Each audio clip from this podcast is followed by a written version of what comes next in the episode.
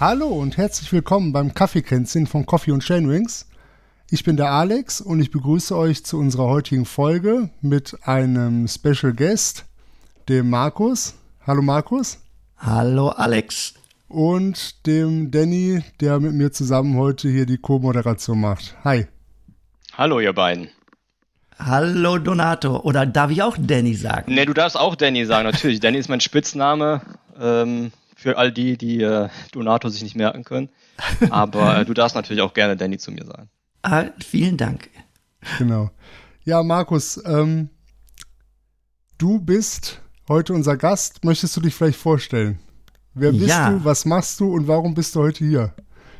Also, ich äh, bin Markus, mein Nachname ist Knöfken. Ich äh, war jahrelang als Schauspieler unterwegs in den letzten Jahren aber nicht mehr so richtig dolle und habe in den letzten Jahren dann mich so ein bisschen auch auf, ja, was ich immer schon gemacht habe, auf Outdoor-Touren verlegt und mit einem Freund zusammen auch mal ein Buch geschrieben über äh, drei Touren, die wir gemacht haben.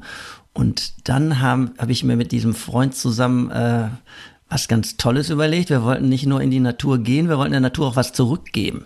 Und deswegen haben wir uns äh, den ich nenne jetzt mal den Titel von unserer Tour, den Big Biking Cleanup. Ich erkläre später noch mal ein bisschen genauer, was das alles ist.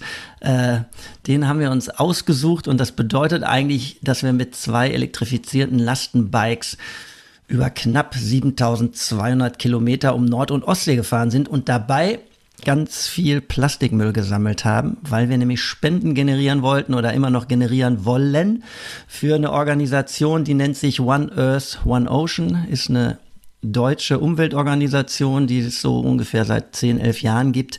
Und die haben ein maritimes Müllsammelkonzept entwickelt. Sprich, die haben Boote, drei verschieden große, ein kleines Boot, das ist der Seehamster, ein etwas größeres Boot, das ist die Seekuh und ein ganz großes Boot, das wird aber noch gebaut, das ist nur sozusagen gedanklich schon vorhanden, aber noch nicht richtig umgesetzt worden, der Seeelefant. Und der ist dann wirklich so groß wie ein ja, wie so ein richtiger Frachter. Der Seehamster, der ist eher so, ja, sieben, acht Meter lang, kleiner Katamaran, mit dem man den Müll aus den Flüssen raussammeln kann. Und die Seekuh, die ist so 20, 25 Meter lang. Auch ein Katamaran äh, ist ein bisschen größer. Damit kann man zum Beispiel auch auf der Ostsee äh, Taucher mitnehmen und die holen dann sowas wie Geisternetze aus dem Wasser raus. Genau. Wie seid ihr auf diese verrückte Idee gekommen? Ich meine, so verrückt ist sie ja gar nicht in der heutigen Zeit, aber ähm, ich habe jetzt rausgehört, ihr, ihr seid quasi schon Abenteurer. Ähm, habt ihr sowas ähnliches dann zuvor auch schon mal gemacht? Dann nicht mit dem Lastenbike, sondern zu Fuß? Ähm, also wir waren, durch die Berge, dass ihr Müll gesammelt habt? Oder wie kam dieser Gedanke oder diese Idee letztendlich zustande? Also unsere Touren, also Andreas und ich, wir kennen uns seit sieben Jahren. Und ähm, am Anfang haben wir ganz klassisch äh, eine Alpenüberquerung miteinander gemacht, ähm, von Garmisch äh, nach Südtirol. Und da sind wir einfach nur gewandert. Und eigentlich von Tour zu Tour man lernt sich kennen, man unterhält sich, man stellt fest, dass man nicht nur Spaß hat, in die Natur zu gehen, sondern dass der Umweltschutz irgendwie auch ein wichtiges Thema für einen ist, aber man hat das dann eher so im Privaten gemacht, dass man halt, das weiß ich, so weit wie möglich auf Plastikmüll versammelt, äh, äh, äh so weit wie möglich auf Plastikmüll verzichtet dass man, was weiß ich, äh, nicht mehr so oft das Auto benutzt, dass man lieber den Zug benutzt als das Flugzeug. Und daraus ist tatsächlich sowas entstanden bei unserer ersten richtig großen Tour. Das war nämlich eine Zwei-Wochen-Tour nach Schwedisch Lappland in den Sarek. Da wollten wir dann unbedingt äh, nicht mit dem Flugzeug hinreisen, sondern mit dem Zug, haben das auch umgesetzt und aus der Geschichte haben wir dann tatsächlich, Andreas muss man dazu sagen, äh, ist Autor, Thriller-Autor, Andreas Winkelmann, falls das äh, jemand mal nachschlagen möchte oder kennen höchstwahrscheinlich auch einige Krimileser, ähm, hatte natürlich einen Verlag an der Hand und dann konnten wir bei ihm im Rowold Verlag eben auch dieses Buch rausbringen und da hatten wir auch schon so ein bisschen über unsere Motivation und den Umweltschutz geschrieben, haben danach aber gedacht, wenn wir jetzt wieder mal was machen wollen, dann wäre das irgendwie in Anführungsstrichen ein bisschen langweilig oder ein bisschen wenig, wenn wir wirklich das nur wiederholen, wieder irgendeine Wanderlocation uns aussuchen. Das sollte dann vielleicht eine Nummer größer sein. Und daraus ist tatsächlich der Gedanke entstanden, mal was ganz anderes zu machen, eben nicht zu wandern. Das war Andreas Idee, muss ich auch sagen, äh, dass er damit um die Ecke kam und meinte, lass uns doch den Nordseeradweg fahren und dabei Plastikmüll sammeln. Äh, und dann habe ich wirklich im gleichen Moment gesagt, das ist eine Spitzenidee. Ich fange mal an zu recherchieren. Ja? Ich wollte gerade ja? sagen, wusstest Alex? du schon, wie lang die Strecke sein wird, als du gesagt hast, das ist eine Spitzenidee? oder? Äh, also, die ganz allererste Idee, muss man sagen, hat er gesagt, äh, lass uns um England rumfahren. Das kann man sich ja relativ gut vorstellen. Das ist auch schon ziemlich lange. Und das ist ja auch viel Küste. Ähm, und dann hat er aber kurze Zeit später gesagt, nee, weißt du was, ich habe äh, irgendwie irgendwo gelesen, der längste Fahrradweg der Welt tatsächlich, das ist der Nordseeradweg und der führt Jetzt ganz kurz, nicht, nicht, also wir jetzt nicht äh, zu ausufern werden, der führt im Endeffekt von Belgien angefangen über die Nordseeküste bis nach Norwegen, Bergen hoch. Da würde man dann eine Fähre nehmen über die Färöerinseln, Shetlandinseln nach Schottland, an der äh, schottischen Küste, also an der Ost Küste von äh, Schottland und England dann runter, irgendwann mit der Fähre wieder rüber nach Belgien und das wäre dieser Radweg. Mhm. Und das äh, fand ich super. Der ist, glaube ich, auch echt über 8000 Kilometer oder sowas. Aber ich stellte dann fest bei der ersten Recherche, dass es diese Fährverbindung gar nicht mehr gibt. Sprich, äh, von Bergen rüber äh, nach Schottland, das ist eingestellt worden. Ach. Und wir hatten dann, also als wir dann angefangen haben, darüber zu quatschen, wie machen wir das, was für Fahr Fahr Fahrräder nehmen wir mit, äh, waren wir uns ziemlich schnell klar, dass wir mit Lastenrädern unterwegs sein wollten. Mhm. Das hatte ich tatsächlich mal ausprobiert hier in Hamburg. Ich äh, bin ja Wahlhamburger, hatte hier vor, ja, schon wieder drei, dreieinhalb Jahren äh, mal bei so einem Lastenbike-Laden hatte ich einfach mal verschiedene Lastenbikes ausprobiert, weil ich das irgendwie relativ faszinierend finde, diese Teile. Und da hatten wir uns dann überlegt, wir nehmen Lastenbikes, weil die mehr auffallen. Also es, diese, dieser Gedanke von dieser Tour und von dieser Umweltaktion war dann so ein bisschen unter diesem Banner, was kann man alles machen, dass das möglichst viel, äh, ja, in Anführungsstrichen Aufsehen erregt oder möglichst auffällig ist und nicht so das Normale ist. Also wollten wir keine normalen Fahrräder nehmen. Dann waren Lastenbikes. Dann haben wir uns überlegt, naja, wenn das, also weil wir keine trainierten Radfahrer sind und weil wir halt relativ viel sowohl Gepäck dabei haben, weil wir auch vorgehabt haben, das irgendwie filmisch festzuhalten, brauchten wir irgendwie elektronisches Equipment, natürlich ähm, Klamotten, weil wir im äh, warte mal, April losgefahren sind, wussten wir, es kann auch mal da oben in Skandinavien echt kalt werden. Also brauchten wir verschiedene, also warme Klamotten mussten wir auch mitnehmen. Sprich, hatten im Endeffekt 50 Kilo Gepäck.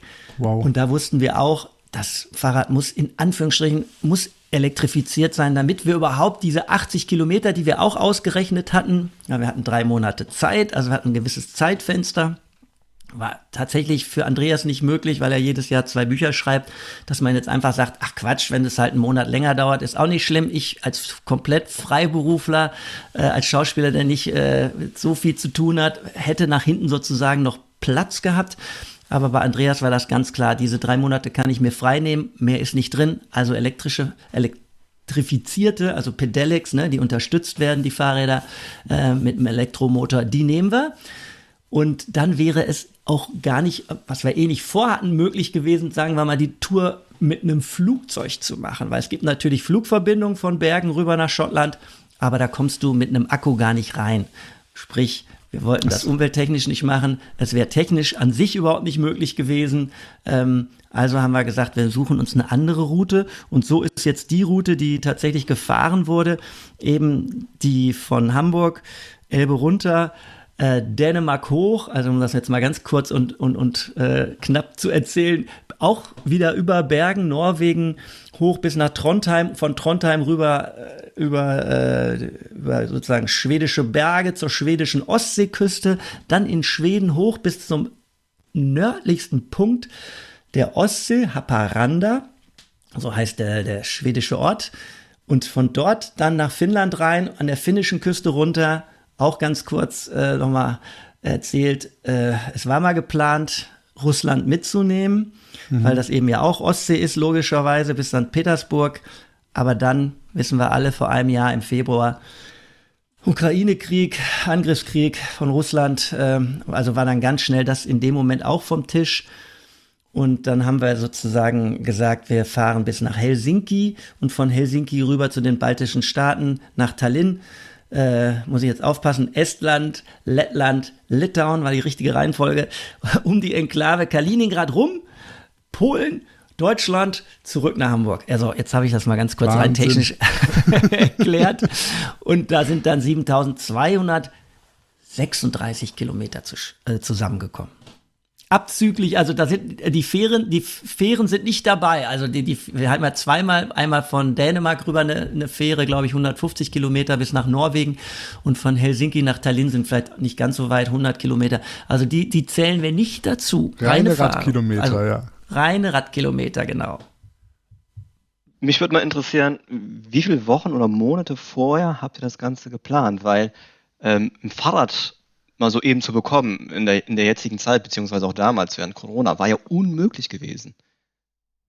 Stand, standen die Fahrräder im Laden, musstet ihr die bestellen? Äh, wie viele Wochen, Monate habt ihr das Ganze vorab gute, Fra du, gu gute Frage, Dani. Nee, das, das Ding ist tatsächlich, äh, im Endeffekt haben wir ein gutes Dreivierteljahr lang das, diese Tour und alles, was damit zusammenhängt, ge geplant. Also jetzt, jetzt einfach nur die Tour, die ich euch gerade erzählt habe. Also ähm, logistisch, wo das entlang gehen soll, ähm, das war relativ schnell. Also ne, heutzutage kann man ja Apps benutzen und sowas. Das war dann relativ schnell ausbaldowert, wo es lang gehen soll oder ungefähr lang gehen soll. Wir haben das auch noch mal hinterher während der Fahrt auch noch mal verändert. Wobei, äh, in Norwegen haben wir es verändert. Ja. Also ich habe noch nicht so eine lange Tour geplant, aber da sind sicherlich auch noch einige Unwägbarkeiten bei gewesen, oder? Weil man sieht zwar auf der Karte oder bei Komoot, ich weiß nicht, wo ihr das gemacht habt, dann genau, Strecken eingeplant, aber das, ist das immer so aufgegangen oder gab es da Überraschungen? Äh, es ist es gab in Schweden ein paar Überraschungen, weil es tatsächlich, äh, wie, man, wie das dann ist, man hat die kürzeste Route geplant und in, in Schweden war es dann tatsächlich so, dass wir da auf der Bundesstraße die ganze Zeit fuhren, die tatsächlich keinen Radweg hat, aber es ist wohl tatsächlich trotzdem so, dass man da auf einem, ich würde mal sagen, lass es 30 Zentimeter breiten Seitenstreifen fahren darf. Aber die Schweden haben ja so eine mh, hm, Verkehrspolitik, dass die den Mittelstreifen mit einem doppelten Stahlseil gesichert haben, dass man nicht auf die Gegenfahrbahn kommen kann. Sprich, die, die Autos, die auf deiner Seite fahren, haben eben auch keine Möglichkeit, wie das in Deutschland auf einer Bundesstraße wäre, auszuscheren, die müssen in ihrer Spur bleiben. Und wenn dann LKWs kommen, ja. das war der pure Horror. Da hatten wir auch so einen wirklich einen Horrortag und da haben wir lustigerweise einen Iren getroffen, äh, den wir dann gefragt haben, was können wir machen? Und der hat uns dann gesagt, Veloroute so und so, da waren wir zu doof gewesen. ja, einfach mal darauf zu gehen. Bei Komoot kann man auch immer sowas anklicken, dass man Fahrradwege sehen will. Und dann haben wir dann die Veloroute 10 war das, glaube ich, die Ostsee-Route. Äh, jetzt hoffentlich ist da draußen kein Fachmann, der sagt, Alter, die heißt fünf. Ich glaube, die ist äh, zehn. Äh, die haben uns dann ausgesucht. Die war dann tatsächlich um einiges länger, aber die war natürlich viel schöner und dann sind wir äh, von da an immer der gefolgt und weg von dieser fürchterlichen Bundesstraße. Das war wirklich selbstmörderisch. Also das war, war, war der Horror.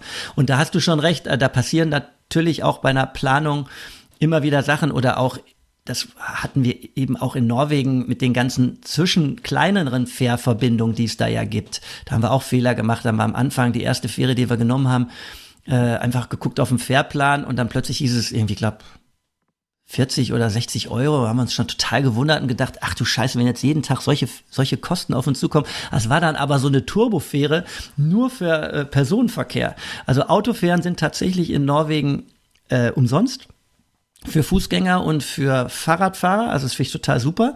Äh, die fahren natürlich nicht so schnell und fahren auch meistens kleinere. Äh, ne? Da muss dann zwei, dreimal umsteigen oder sowas. Aber wir haben uns dann in so eine, in so eine Turbofähre reingesetzt, so ein Katamaran, der, glaube ich, mit 60 Stucken äh, durch, das, durch den Fjord geflügt ist, aber war, war natürlich mega teuer und eigentlich wollten wir ja auch gar nicht so schnell unterwegs sein. Äh, das waren dann eben auch so Fehler, die, die, die, das, die siehst du dann nicht auf der App, da musst du dich dann vor Ort natürlich informieren. Und äh, da gab es tatsächlich auch zwischendurch ein Problem, auch nochmal Norwegen, dass wir ähm, ganz schön, da gibt's die, oh, warte mal, ich hoffe, dass ich das nicht falsch sage, ich glaube Atlantik, so und so Scenic Route und die führt über ganz viele kleine Inseln mit ganz vielen Brücken, aber dann, bevor sie nach Christian Sand, glaube ich, heißt das, oder auf irgendwas mit Christian, äh, zu so einer äh, sehr hübschen Stadt führt, durch einen Tunnel. Und da kamst du dann tatsächlich mit dem Fahrrad nicht rein, hättest aber einen Bus nehmen können, aber Busse nahmen nur normale Fahrräder, keine Lastenbikes. Die haben unten so riesige Klappen, wo die Leute ihr Gepäck reinknallen können. Und da war es total Panne, weil wir dann auch schon 60 Kilometer sozusagen in dieser Richtung unterwegs gewesen sind äh, ich weiß noch, eine Stadt Butt, wie Bud Spencer, B-U-D geschrieben. Und da kriegten wir dann raus, dass es gar nicht für uns weitergeht und mussten dann diese 60 Kilometer nochmal zurück. Und das natürlich dann auch, wenn du eh schon so am Ende bist, äh, so 60 Kilometer in eine Richtung scheiße, ja, ja. 60 Kilometer ja. zurück nochmal, 120 Kilometer. Äh, da, da waren wir dann auch äh, erledigt und äh, ein bisschen genervt, aber passiert, ne? Das ist ganz normal. Ja, ja.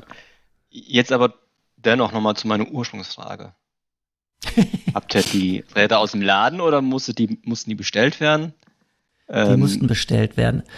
Das ist eine ganz kleine Manufaktur in Bremen, Velolab heißt äh, der Hersteller. Das war uns eben auch wichtig. Wir wollten so ein ganzheitliches, nachhaltiges Paket schnüren, sprich hm, hatten uns Sponsoren gesucht, sowohl für unsere Klamotten, dass das möglichst alles aus recyceltem Material ist oder aus wiederverwertbaren äh, Sachen wie zum Beispiel Down oder sowas in den Schlafsäcken. Und bei den Fahrrädern wollten wir genauso verfahren, dass wir halt schauen wollten, dass wirklich der Rahmen nicht aus Taiwan kommt, nicht wieder mit dem Containerschiff irgendwie einen, einen Riesenweg hinter sich gebracht hat und dann ähm, hatte ich tatsächlich dieses Fahrrad eben drei, was ich vorhin mal kurz erzählt hatte, schon mal dreieinhalb Jahre vorher getestet gehabt in Hamburg, war da total happy mit mhm. gewesen, hatte damals noch nicht das nötige Kleingeld, hatte ich jetzt ehrlich gesagt auch nicht, aber jetzt war ja die Tour geplant äh, und dann war das eh egal, äh, dann wurde das einfach möglich gemacht und ähm, da war es so, dass äh, wir das Versprechen eigentlich bekommen hatten, die Fahrräder im Dezember zu bekommen, hatten die dann aber erst äh, Anfang Februar haben wir die dann erst gekriegt. Also es, wir haben auch echt noch mal richtig lange warten müssen, äh, wie du schon richtig äh, vorhin das gesagt hast, durch die Corona äh, Pandemie waren ja so viele Lieferwege eben auch trotz alledem. Also wir, das Fahrrad sozusagen wurde zwar in Deutschland gemacht, aber es hat natürlich japanische Teile dran. Die müssen ja irgendwo herkommen, mhm. ne? Schaltung, Bremsen, äh, Ketten und was alles noch da an Fahrrädern dran ist. Ähm, wir hatten auch unglaubliche Probleme, äh, die Akkus zu bekommen. Da hat äh, sich der Jab Kellner von Velolab äh, tierische Mühen gemacht, hat überall nochmal Händler, bei denen er schon mal seine Räder stehen hatte, nachgefragt, ob die vielleicht im Keller doch noch irgendwo einen Akku für uns haben, also. weil auch Neodrive, der Hersteller des Motors und des Akkus, der hatte einfach nichts mehr. Mhm. Und deswegen hat das so unglaublich lange gedauert, bis wir die Bikes dann endlich hatten. Das war auch wieder, wie das so oft, wir hatten uns das eigentlich anders vorgestellt, dass wir viel früher schon mal Tests machen könnten. Ich glaube, da hätten wir einige Sachen vielleicht, äh, im, im, ne, die während der Tour passiert sind, äh, kann ich nachher auch noch mal ein paar Sachen zu erzählen, mhm. was da passiert ist, hätten wir dann im Vorhinein vielleicht tatsächlich, wenn wir diese drei Monate Testphase gehabt hätten, eben auch Gepäck, wie viel Gepäck nimmt man mit, was braucht man wirklich, äh, ist das äh, schlau mit 50 Kilo loszufahren oder ist das dumm? Also, das ist natürlich dumm. Ihr, ihr seid Also ihr seid nicht mit 50 Kilo Gepäck, ihr, also das Fahrrad hat, ist ja wahrscheinlich, gut, Nachhaltigkeit normalerweise aus Stahl, ich vermute, aber es war aus Aluminium und, und nicht aus Stahl und dann plus, ja. Aus Aluminium, genau. Und dann äh, plus Gepäck ergab 50 Kilo. Oder nee, nee, nee, das wäre das schön. alleine? Plus, plus Rad, nur, okay. Nur das Gepäck Noch alleine. Das, also ja, das Fahrrad ist schon extrem leicht, wenn es keinen Motor hat. Ja. Es ist wirklich so knapp unter 20 Kilo, ist eines der leichtesten Lastenbikes, kann ja, okay. kann ja jeder mal googeln, wenn er Bock hat, oder auf unsere Seiten gehen. Da sieht man das Fahrrad ja, Velolab Caro heißt es. Ja. Ähm, schönes Fahrrad. Ähm, Gibt es mittlerweile auch ein Gravel-Modell, das noch leichter ist, noch ein bisschen filigraner, ein bisschen, ja, egal. Äh, und äh, unser Teil hat dann mit Motor, würde ich sagen, ah, würde schon sagen, hat schon 30 Kilo. Denke ich auch. Also 30, 35 Kilo hätte ich so ad hoc ja. eben gesagt, wird das schon hinkommen. Da liegen genau. die meisten Lasten-E-Bikes nämlich auch. Das kommt genau. Okay, und jetzt nochmal 50 Kilo on top. Genau, und dann am Anfang habe ich ja auch noch was gewogen, habe ich ja auch noch mal irgendwie über 80 Kilo gewogen. Hinter habe ich nur noch 72 Kilo gewogen. Wahnsinn. Ich wäre gerne so losgefahren, obwohl dann wäre ich nicht weit gekommen, weil ich mich in Luft aufgelöst hätte. Das ist auch eine sehr interessante Erfahrung, die ich noch nie in meinem Leben gemacht hatte, dass dann, wenn sozusagen irgendwann mal die Kalorien purzeln, weil man halt so viel verbraucht und der Körper äh, nicht genug äh, Essen sozusagen über den Tag äh, zu sich nehmen kann, dann fängt das ja irgendwann an wirklich äh, wie, wie verrückt. Also ich glaube wirklich, ich hätte das mal gespannt, gef interessant gefunden, wenn ich wirklich noch zwei Monate länger gefahren bin, wo das dann irgendwo aufgehört hätte, weil ich hatte wirklich hinterher das Gefühl, ich kann Süßigkeiten essen wie ein Berserker, wie ein Verrückter äh, und habe mich auch nur, fast nur noch von Süßigkeiten ernährt, weil die da einfach die meisten Kalorien hatten. Aber es war egal. Äh, ich hatte das Gefühl, es wird immer weniger, es wird immer weniger. Ja, die Ärmchen waren hinterher wirklich nur noch spindeldürr, die Beinchen gut Wahnsinn. durchtrainiert, aber der Rest des Körpers äh, hat sich in Luft aufgelöst. Ja, wie war echt viel, schräg. Ja. Wie viele Kilometer seid ihr denn so am Tag gefahren und äh, wie habt ihr das mit den Akkus gemacht? Habtet ihr immer Möglichkeiten zu laden oder gab es da auch durchaus Schwierigkeiten, dass ihr auch mal ohne Akku fahren musstet? Also es war dann tatsächlich aus der Not der Akkus angedacht, war tatsächlich in unserer, muss man sagen, bisschen Blauäugigkeit, dass wir gesagt haben, weil wir das ja von unseren anderen Touren so kannten, wir würden schon so oft wie möglich gerne wild zelten. Das darf man ja auch in Skandinavien, jedermanns Recht. Da darfst du ja überall, wenn es nicht Privatland ist, darfst du da dein Zelt aufbauen. Ähm, und das war also unsere abenteuerliche, äh, romantische Vorstellung. Und wir hatten dann so gesagt, weißt du was, tagsüber müssen wir ja eh mal eine Pause machen. Dann fahren wir irgend, zu irgendeinem Café, Restaurant, weil wir ja nicht in der totalen Wildnis unterwegs sind. Da laden wir dann die Akkus mal zwei, zweieinhalb Stunden. Dann haben die schon wieder, man weiß, dass die so, so ein Schnellladesystem haben, dass dann so nach zweieinhalb Stunden sollen die dann wieder 80 Prozent ihrer Leistungsfähigkeit haben. Aber das war in der Realität eben überhaupt nicht zu machen, weil natürlich auch ein Akku äh, auf Kälte reagiert. Sprich, wenn man den draußen lädt, dann dauert das viel, viel, viel länger. Also der muss dann eigentlich bei Zimmertemperatur geladen werden. Und um ihn wirklich richtig voll zu kriegen, muss der eigentlich vier Stunden äh, an, der, an der Steckdose. Und dann hatten wir einfach gemerkt, die Zeit haben wir nicht über den Tag. Mhm. Also ist uns nichts anderes übrig geblieben, dass wir eigentlich bis auf ein paar wenige Ausnahmen nur auf Campingplätzen waren und äh, dort dann abends über Nacht, was dann Sinn ergibt, ne, äh, unsere Akkus geladen haben. Aber dadurch war auch speziell für mich das Reisebudget, das ich mir so ein bisschen zurechtgelegt hatte, weil ich halt gedacht habe, naja, wir werden halt zu 80 Prozent wild campen und zu 20 Prozent auf Campingplätzen und im Endeffekt war es dann genau andersrum. Ähm, war das natürlich auch nicht so schön und äh, ja, und äh, Spoiler Alert, ganz am Ende, weil ich ja relativ viel Probleme auch hatte, kann man später gerne nochmal drauf eingehen, also wirklich auch ein bisschen Pech hatte mit meinem Hinterrad, ähm, habe ich dann in, in Litauen, habe ich tatsächlich meinen Hinterradmotor nach Hause geschickt, den Akku nach Hause geschickt und bin die letzten 1500 Kilometer bin ich dann ohne elektrische Unterstützung, habe mir dann in Litauen äh, wirklich, es war so ein Plan B, eigentlich sollte da ein Paket ankommen, aus Bremen mit einem neuen Motor. Ich hatte eben Speichenbrüche und zwei Speichen waren eben auch direkt aus, der, aus dem Motor ausge, ne, der Motor, da waren die Speichen sozusagen dran festgemacht. Entschuldigung. Und da ähm, hatte mir Jab netterweise dann ein komplett neues Hinterrad mit Motor äh, eigentlich nach äh, Litauen geschickt, aber die Post hat einen Fehler gemacht und hat Lettland und dann hatte ich das zwar gesehen, hatte dann auch da angerufen bei so einer Call-Nummer, wie das dann so ist. Äh, auch ne, in Englisch alles gecheckt und die hat dann auch gesagt, no problem, uh, yeah, we will send it to Lithuania. Und dann habe ich sieben Tage Pause gemacht, weil wow. ich eben wusste, äh, ich muss ein bisschen warten. War auf im ersten Moment doof, äh, hatte aber da auch, wie das so oft bei so einer Tour ist, äh, total nette Leute kennengelernt, äh, eine Familie aus Litauen auf einem Campingplatz, wo mir eben als Malheur mit dieser vierten gebrochenen Speiche, die zweite, die aus dem Motor raus war, und ich dann gesagt habe, jetzt muss äh, wirklich was passieren und völlig frustriert da irgendwie abends saß und überhaupt gar keinen Bock hatte, eigentlich mich mit jemandem zu unterhalten. Und dann kam dieser nette Familiendaddy, der Darius, auf mich zu und, und verwickelte mich in ein Gespräch. Und durch das Gespräch kriegte ich dann mit, pass mal auf, du bist hier ganz in der Nähe von der Stadt Klaipeda.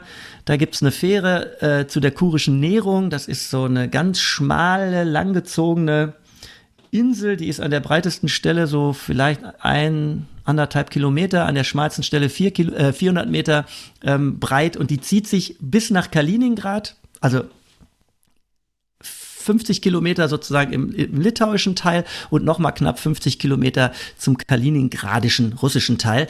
Und äh, da sagt er, da fährst du rüber, das ist eine Wahnsinnslandschaft und da erholst du dich mal, Junge. Und das habe ich dann gemacht und habe dann so eine kleine Robinsonade äh, auch da auf dieser Insel verbracht, habe mich das war nicht so ganz legal. Habe mich dann wirklich in so ein kleines Kiefernwäldchen zurückgezogen, war aber äh, kein, also jetzt erzähle ich die Geschichte nicht, um das besser zu machen, war dann immer, äh, was die Toiletten betraf, wirklich, äh, das Städtchen war nur vier Kilometer entfernt, so ein ganz kleines ähm, äh, Städtchen nieder in, in, in der Nähe von, von diesem Camping, wilden Campingplatz, den ich mir da gesucht hatte, hinter den Dünen und habe dann äh, da wirklich so ein bisschen wie Robinson gelebt, bin dann morgens immer runtergestarkst äh, zum, war so ein Hochufer, so ein Steilufer, bin dann runtergestarkst zum menschenleeren Strand da entlang gelaufen und habe dann wirklich dafür, dass ich da sozusagen wild gecampt habe, habe ich dann jeden Tag besonders viel Plastikmüll gesammelt. Und hatte plötzlich auch richtig Zeit, weil man ja sonst immer den Tag mit Fahrradfahren verbringen musste und eher mal so zwischendurch Plastik gesammelt hat oder mal vielleicht wirklich nur mal an einem Morgen, aber dann halt im Eilverfahren mal so 20 Minuten den Strand. Und da hatte ich dann wirklich so anderthalb, zwei, pff, zweieinhalb Stunden Zeit, da wirklich den den St Strand zu durchkämmen sozusagen, dass ich auch wie so ein Schatzsucher finde ich hier noch was, ah, da guckt was raus. Und äh, das war echt toll, aber eben ich komme zurück nach Klaipeda, wo dann auch das Paket ankommen sollte, hatte das äh, telefonisch gecheckt und in dem Moment, wo ich in den Fahrradladen reingehe und den Typen frage, ist es angekommen? Und er sagt, no, bin ich echt, also da hatte ich echt einen Zusammenbruch, weil ich dann gedacht habe, jetzt habe ich schon sieben Tage gewartet, jetzt ist das wieder nie angekommen hatte wirklich, also ich habe hab richtig so gezittert. Da haben die mir jetzt Schokolade gebracht, weil die gedacht haben, ich klappe den gleich zusammen, war total süß. Ohne was zu sagen, kam dann so der so ein ganz großer, bulliger Typ mit, mit so wirklich so Pralinen in so einer Box und ich so, oh, thank you very much, sugar helps always, thank you very much. Und äh, hab, mir, hab mir dann irgendwie erst eine reingehauen und dann gedacht, oh, die schmeckt aber lecker, hat dann gleich, gleich, gleich drei oder vier von denen äh, reingefuttert. Ja, und dann haben wir, hat er dann nochmal, hat er nochmal versucht, die Leute anzurufen und äh, hat dann eben auch gesagt, no, Plan B. Und dann hat er mich losgeschickt mit seinem Gravelbike, bin noch nie in meinem Leben Gravelbike gefahren, äh, zu so einem anderthalb Kilometer entfernten anderen Fahrradladen, weil der die Felge nicht hatte, die ich brauchte bin da mit dem Gravelbike rübergestocht, hab mir die Felge auf die Schulter gehauen, bin dann mit dem Gravelbike und da habe ich noch nie so geschaltet vorne, weißt du, ihr kennt das ja, das ist wahrscheinlich mit diesem ja, mit ja. dem Rennradlenker und da musst du ja so rechts und links und ich so, jetzt lege ich mich hier höchstwahrscheinlich auch noch mit so einer mit so einer äh, Felge auf der Schulter auch noch auf die auf dem Bart und das ging, ging dann aber Gott sei Dank alles gut und innerhalb von 20 Minuten hat der Typ mir das eingebaut und das werde ich auch nie vergessen. Dann hat der gesagt, ich glaube, der wollte äh, für den, also klar, das Rad, äh, die Felge, ne, das Rad habe ich natürlich äh, bezahlen müssen in dem anderen Laden, aber ich glaube, der wollte irgendwie 15 Euro von mir haben. Und er hatte sich ja, ja. vorher schon total mit allem beschäftigt und dieses und jenes für mich gemacht und hat dann irgendwie, also das fand ich so nett und so lieb. Und das war, war eine von ganz vielen wirklich netten und lieben Aktionen, die ich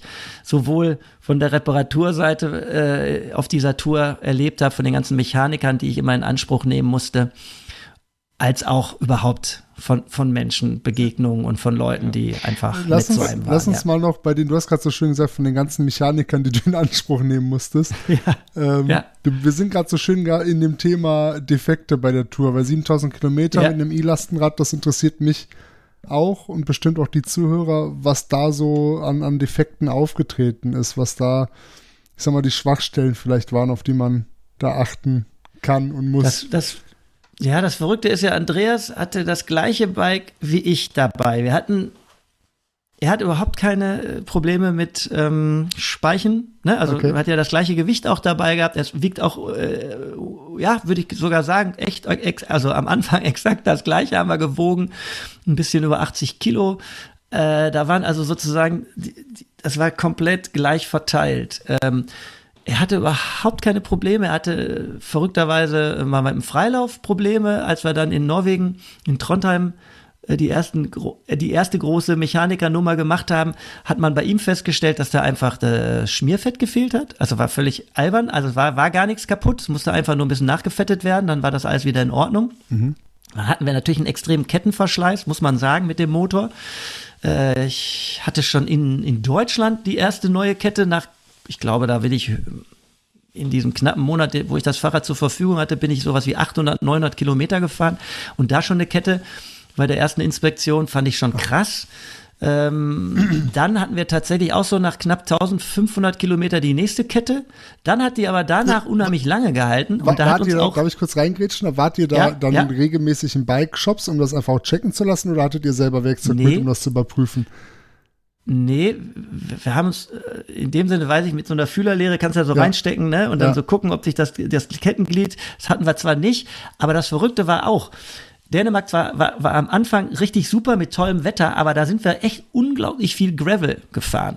Und da, und, und auch Sand. Und da, das ist äh, ja der Teufel sozusagen für Kette oder für Bremsbeläge, ne? wenn du auf solchem äh, Material unterwegs bist, gerade auch noch mit so schweren Bikes, die ja dann auch noch mal anders, also wenn du dann, wir haben sehr gute Bremsen, Hydraulikbremsen, Scheibenbremsen, aber da musst du ja wahnsinnig viel Gewicht sozusagen verzögern. Und gerade vorne kann, kann dir dann auch passieren, dass dann schnell mal die Bremsbeläge runter sind. Das war aber tatsächlich auf der gesamten Tour, mussten wir das nur einmal austauschen.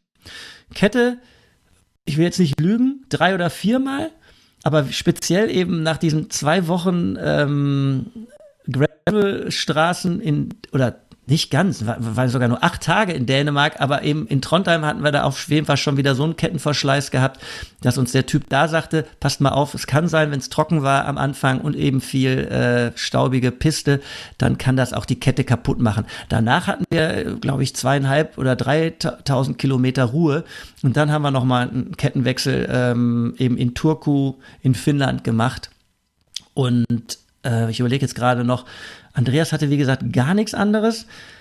Und ich hatte tatsächlich, aber das ist auch, ich schieb's echt nicht aufs Fahrrad oder auf Materialfehler oder sowas. Ich hatte in Schweden einen Unfall, dass ich bergab gefahren bin und wir waren ja jeden Tag äh, immer auch am Checken, als wenn wir Plastikmüll gesammelt hatten, wo sind hier die Recyclingtonnen, wo wir das Zeug irgendwie wieder loswerden.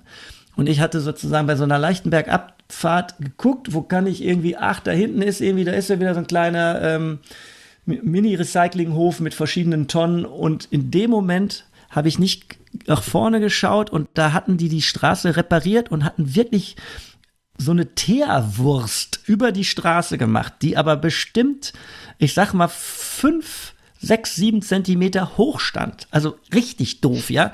Auch für ein Auto doof. Also da musst du auch dann abbremsen und musst da wie so ein, wie so ein, ja, wie so eine Beruhigungszone, eine fiese Beruhigungszone in Holland. Und da bin ich wirklich mit, ja, auch nicht unglaublich, aber vielleicht mit 20, sage ich jetzt mal, reingeknallt, hab dann eine Vollbremsung gemacht, bin über den Lenker rübergeflogen, hab das Bike auf die Seite, Gott sei Dank äh, Grünstreifen, also Rasen hingelegt habe mir nur den Oberschenkel am, äh, am Lenker geprellt und habe mir das Fahrrad angeguckt und gesagt, boah, hast du Glück gehabt, da ist ja gar nichts. Äh, Mini, Mini-Lackkratzer im, an diesem ausladenden äh, Rahmen, den wir da dra dran haben, an dem, an dem Velolab. Sonst gar nichts. Und bin weitergefahren. Und in ja, erstmal Riesenglück, dass dir auch nichts passiert ist, ne? Also genau. das hätte ja durchaus äh, auch ganz anders weil ich wirklich die Reise Salto gemacht sein können. Hab, nee, ja. ich habe einen vollen Salto gemacht nach vorne, wirklich hatte überlege ich jetzt, weil in Norwegen haben wir den Helm die ganze Zeit getragen, weil wir wahnsinnig viele Abfahrten hatten. Also wirklich aus so einem Safety-Gefühl hatten wir immer den Helm auf. Und ich glaube in Schweden, wo es dann mehr oder weniger doch wieder relativ flach war, als wir die, also als wir sozusagen von Norwegen über die Berg, Berge rüber wieder zur Ostsee, an der Ostsee hatten wir den Helm aus. Also ich weiß es jetzt gerade gar nicht. Ich, ich ich, bin aber auf jeden Fall super gefallen, dass nix, gar nichts äh, irgendwie am Körper war, außer dieser blaue Fleck am Oberschenkel.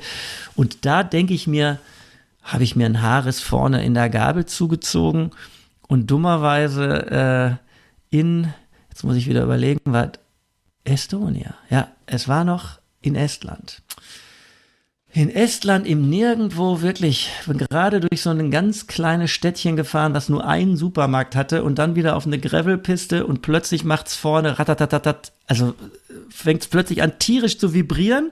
Da habe ich erst gedacht, da ein Platten, was ist denn jetzt los? Hab, hab die Karre irgendwie abgestellt, angeguckt, nach vorne gegangen, komisch. Nee, ist ja gar nicht, gar kein Platten. Wieder draufgesetzt, losgefahren, ratatata, da stimmt was nicht. Hingestellt, nach vorne gegangen, genauer geguckt und dann sehe ich, dass auf beiden Seiten, genau da, wo die Schweißnaht ist, äh, also die, die, ne, wo die Gabel sich gabelt vorne sozusagen, da mhm. beide bis auf, sage ich mal, ein Zentimeter auf jeder Seite war noch, war es noch metalltechnisch verbunden. Äh, der Rest war total durch. Und dann habe ich wie so ein Honk äh, da, äh, also äh, Klebe, Klebeband drum gemacht. Ich wusste natürlich, dass das nicht hält, aber ich musste das ja zurückschieben, habe mir das Gepäck von vorne auf dem Rücken geschnallt und habe das dann in dieses Städtchen getragen. Und dann war das, was ich so vorhin schon angedeutet hatte, dann war wieder so Magic, Menschen-Magic. Ich habe den ersten Typen, der beim Supermarkt gehalten hat und gerade da rein wollte, den habe ich einfach angequatscht auf Englisch habe ihn gefragt, ob er mir vielleicht irgendeinen Tipp geben könnte, einen Rat geben könnte. Ich hätte hier ein Problem. Er hat sich das ange... Er war so, so, so ein ganz cooler, war so ein Clint. Er hatte so, ein, so einen Zahnstocher auch im Mund und hat immer wahnsinnig lange gebraucht für eine Antwort. Überhaupt nicht hektisch und ich innerlich natürlich total aufgebracht. Und er nahm mir aber so den kompletten Panikwind aus den Segeln äh, sagte, ja, hier gibt's einen Schweißer, kann den mal anrufen, aber er muss jetzt noch mal was erledigen, habe ich Zeit? Ich sagte, ich habe auf jeden Fall Zeit, ich komme hier ja nicht weg. Ja, in einer Stunde wäre er wieder da. Und in einer Stunde kam er wieder, hat mir dann gesagt, nee, hat den Typen nicht erreicht, ähm, aber er könnte was organisieren für mich. Er wohnt hier 15 Kilometer entfernt in einer Küstenstädtchen. Ähm, und äh, er würde jetzt einen ähm, Anhänger holen und könnte das Fahrrad dann da drauf packen und mich mitnehmen und dann könnten wir das am nächsten Morgen bei einem, bei einem Freund schweißen lassen. Und genau so war das. Cool. Also während der Fahrt, lustigerweise, auch, auch verrückt, wusste ich auch nicht, dass es das Prinzip gibt. Ich weiß gar nicht, ob es in Deutschland gibt. Äh, der hat tatsächlich diesen Hänger, das war nicht seiner, den konnte man einfach an einem Automaten äh, äh, äh, mieten. Also er ist da hingegangen, jetzt einmal mit einer Kreditkarte und hat das Teil für zwei Tage gemietet. Und ähm, ja, kam dann damit an, das Ding da draufgeschmissen, dann hat er mir lustigerweise während der Fahrt immer gesagt, I could weld it too. I never did it before on a bike, but uh, I think I can do it too. Und dann habe ich immer gesagt, ja, vielleicht nehmen wir doch einen, der das schon mal gemacht hat. Wäre nicht schlecht. Ich wollte doch noch ein paar Kilometer fahren. Und dann hat er immer wieder so gesagt, ja, er könnte, er hätte auch ein Schweißgerät zu Hause. Also wir hatten mittlerweile auch durch Telefonate nach Deutschland rausgefunden, dass das eben keine Alugabel ist, dass das Gott sei Dank eine Edelstahlgabel ah, okay. war. Also sprich das zum Schweißen. Genau, hast du als Fachmann du wahrscheinlich gleich gedacht, alter, Aluschweißen ist nicht einfach. Ich, ich, ich ne, genau. gerade sagen, ich habe die ganze Zeit den Einstieg versucht zu sagen, äh, Aluschweißen kann ja auch nicht jeder. Ja, ja, Okay, genau. da hast du richtig Glück gehabt, weil Aluschweiß ja, ich richtig, ist so seine Sache. Genau, so, alles Sache andere am Fahrrad äh, ist aus Alu gewesen und das einzige Teil war die Gabel. Und äh, genau. Und dann hat er aber dann tatsächlich irgendwann meinen Flehen in Anführungsstrichen doch jemand anderen vielleicht noch ins Boot zu holen, hat dann Kumpel, äh, der am Hafen arbeitet, in so einer Schiffswerft, den hat er dann angerufen und gesagt, pass mal auf, hast du Zeit morgen? Und äh, ja, dann hat er mich super nett auch noch so, so, äh, in diesem Hafenstädtchen noch so ein bisschen rumgefahren, hat immer gesagt, wo möchtest du denn campen? Hier, ich, ich war mit allem einverstanden. Na, sagt er, nee, ist nicht so gut. Pass mal auf. Noch ein weiter. Na, hier, nee, warte mal, ich kenne noch was Besseres. Und dann hat er mich tatsächlich zu so einem öffentlichen Campingplatz, der mich nichts gekostet hat, auch total verrückt, mit Wasseranschluss, mit, also da hatte ich ja noch äh, Motor, mit Stromanschluss, auch umsonst, ja, äh, völlig absurd, aber war da einfach so hat dann lustigerweise mein Fahrrad mitgenommen und fuhr weg und sagte dann nur so, ah, see you tomorrow, 8 o'clock in the morning. Ich hatte zwar seine Handynummer, aber der ist dann einfach mit meinem Fahrrad weggefahren auf dem Hänger. weil er das ja zu sich nach Hause gebracht hat. Ne? Ja. Und dann stand ich da auch so ganz kurz wie so, wie so ein, ja, hat das dann so kurz realisiert, jetzt ist mein Fahrrad weg. Jetzt muss ich einfach mal davon ausgehen, dass das echt ein anständig. Also der war ja anständig und nett und super freundlich. Aber das war halt irgendwie, irgendwie, ich hatte, war fest davon ausgegangen, dass er das Fahrrad ablädt oder den Hänger da stehen lässt, mit seinem Auto äh, wegfährt und am nächsten Tag halt wiederkommt und, und das Ding dann einfach wieder anschnallt. War aber nicht so. Ja, am nächsten Morgen war ich so ein bisschen nervös. Um 8 Uhr war er dann noch nicht da, aber äh, die 15 Minuten, bis er dann gekommen ist, da war ich so ein bisschen, äh, habe ich so ein bisschen Selbstgespräche mit mir geführt. Aber dann kam er um die Ecke, der nette Alexander, und äh, hat das, ja, alles war super in den Hafen gefahren. Dann haben wir die Karre auseinandergenommen. Habe ich auch, wie gesagt, auch was für die Zukunft. Man sollte sich vorher doch ein bisschen mehr mit seinem Fahrrad auch noch auseinandersetzen. Vielleicht mal das abmontieren, mal da gucken. Habe ich tatsächlich die Gabel irgendwie demontiert. Das Kugellager oben äh, ist ganz interessant bei dem Velolab. Das ist eben keine Stange wie bei den Lastenbikes, unten keine Lenkstange, sondern wirklich oben wird es über ähm, vier Seilzüge, ne, Seilzuglenkung. Und da ist so ein Adapter drauf, so ein rundes Ding, wo die halt eingehängt werden. Der musste halt ab. Habe ich auch wirklich nur so übers Telefon kurz äh, in, in, Bremen angerufen. Wie mache ich denn das? Äh, wie ist das denn, wenn jetzt geschweißt wird? Ich hatte auch noch nie, äh, viele werden wahrscheinlich die Nase rümpfen, wenn sie das hören. Ich hatte auch noch nie mit einer Scheibenbremse zu tun gehabt. Mhm. Wusste also auch nicht genau, wie muss ich die denn demontieren? Die Kabel, die da entlang gehen, wie weit müssen die vom, vom Rohr entfernt sein, dass das jetzt, wenn da, äh, ne, äh, wenn geschweißt wird und das heiß wird, das ganze Teil, dass dann plötzlich nicht am Ende irgendwie die, die ganze Kabellage dann irgendwie auch noch sich ins, ins in Wohlgefallen auflöst. Also ja. es war sehr spannend. Der Tag war sehr spannend und ähm, der hat das aber 1A geschweißt. Also sah, die Schweißnaht war echt fett auf beiden Seiten. Hinterher wurde ich dauernd gefragt, ob ich das Fahrrad selber gebaut hätte. Das war super, habe ich hinterher nur noch lachen müssen. Weil jeder gesagt hat, ah, wow, this is a very interesting bike.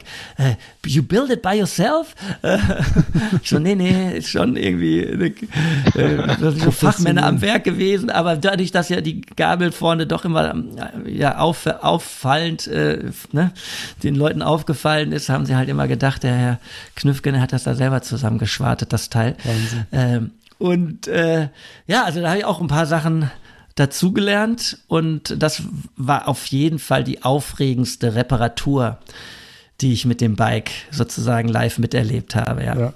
Aber cool. da, da, merkt man auf jeden Fall auch immer wieder, die Menschen sind doch hilfsbereit und die meisten Menschen sind einfach nett, oder? Oder ja, trügt also der, wirklich, der Eindruck? Nee, der trügt überhaupt nicht. Also das habe ich in Anführungsstrichen auf meinen ganzen Wandertouren immer wieder erlebt äh, klar, wenn du jetzt ganz alleine irgendwo in der Natur unterwegs bist, dann hast du ja nicht so viel Menschenkontakt. Aber ich, äh, gutes Beispiel, ich war auch mal ähm, für sechs Wochen in, äh, in Neuseeland und dann bin ich zwischendurch halt auch immer getrennt, um von einem Wanderspot zum nächsten zu kommen. Und da sind dir auch irgendwie einfach Sachen passiert, dass du eingeladen wurdest äh, zum Übernachten und äh, Leute dann auch, was weiß ich, gesagt haben, am nächsten Tag holen sie dich ab aus dem Muse Hostel und fahren dich dann da noch zum Trail oder sowas. Also eben auch, dass, dass du eigentlich davon ausgehen kannst, dass grundsätzlich, ja, ich, es ist ich glaube, es ist auch immer diese doppelte Sache. Du bist unterwegs mit, also beim Wandern bist du unterwegs zu Fuß, beim Fahrradfahren bist du ja logischerweise äh, per, ähm, äh, per Kurbel unterwegs. Und die Leute sehen, du, du machst etwas, was ein gewiss, eine gewisse wie sagt man, nicht Impact, also äh, eine Anstrengung und du, du, du bist jetzt nicht, du liegst nicht nur auf der faulen mhm. Haut und machst einen Pauschalurlaub, wo die Leute dann sagen, klar, hier zahlst du, ja, weil du bist ja hier in unserem Land, aber du lässt es dir ja sozusagen nur gut gehen und dann musst du halt für einen Service zahlen. Aber in dem Moment, wo du selber sagst, du bringst eigentlich alles mit, besuchst aber ein Land, weil dich das interessiert und weil du die Natur schätzt und machst eben auch noch was dafür, indem du zu Fuß unterwegs bist und deinen schweren Rucksack schleppst oder wie ich jetzt mit dem Fahrrad unterwegs bist und deine schwere Ortliebtasche vorne äh, durch die Gegend kutschierst, dann sind die Leute extrem auf, aufgeschlossen und eben möchten dir, glaube ich, auch was Gutes tun. Ja, die, die wollen dir irgendwie auch, ja, die sehen einfach, dass du was machst und das ja. tust für das, ja. was du da gerade, wofür du da gerade unterwegs bist. Also jetzt auch gar nicht, weil ich jetzt Plastik gesammelt habe oder so, sondern wirklich einfach schlicht, weil ich mit dem Fahrrad unterwegs war, waren die Leute einfach einem wahnsinnig freundlich und hilfsbereit gesinnt. Ne? Das war toll. Ja, ich denke mal, ähm, du wirst den Leuten ja auch erzählt haben, welches Projekt du da letztendlich durchführst. Ne? Und ähm, sicherlich waren auch einige dabei, die haben gestaunt, wie, wie der fährt mit dem Lastenrad äh, Nordsee, Ostsee entlang, äh, sammelt Müll ein. Ich meine, das macht ja auch nicht jeder irgendwo, ne? Und äh, ich kann mir gut vorstellen, dass die Leute dann erst recht äh, auch hilfsbereit sind und, und vor allem neugierig waren, äh, alles das zu erfahren, mitzuerleben auf irgendeine Art und Weise. Ähm, ja, sehr, sehr spannend alles. Ab, absolut. Das war aber auch ganz unterschiedlich. Ich hatte oft das Gefühl, dass, dass tatsächlich dieses weil wir haben sozusagen immer versucht, Werbung für unser Projekt zu machen, immer den Leuten, wenn man mal so ein kleines Schwätzchen hat, logischerweise erzählt, es gibt eine Internetseite oder es gibt, wir sind bei Instagram, geht da mal drauf, wir machen das. Und viele waren dann so, ja, wie soll ich sagen? Also, die haben das schon äh, natürlich aufgenommen, aber das war jetzt gar nicht wie du. Äh, lustigerweise hätte ich, wäre ich genauso wie du davon ausgegangen, dass es eher so, wow, das ist ja toll, was ihr macht. Aber das war für viele gar nicht so ein großes Thema.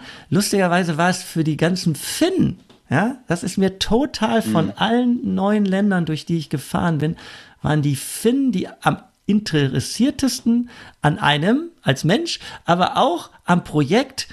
Und äh, neugierig, haben nachgefragt äh, und haben das irgendwie anders gutiert als, sag ich mal, ein cooler Schwede oder auch ein cooler, super nette Menschen, Schweden und auch Norweger, total nett oder Dänen, alles äh, nette Leute aber die haben tatsächlich dieses Umweltsammel, äh, Plastiksammelprojekt gar nicht so für irgendwie außergewöhnlich oder für irgendwie nochmal noch mal ein paar Fragen hinterher oder sowas. Ja, die haben sich das angehört mhm. und dann, okay, keine Ahnung, was sie zu Hause damit gemacht haben. Vielleicht waren sie dann wirklich zu Hause und haben ein bisschen recherchiert.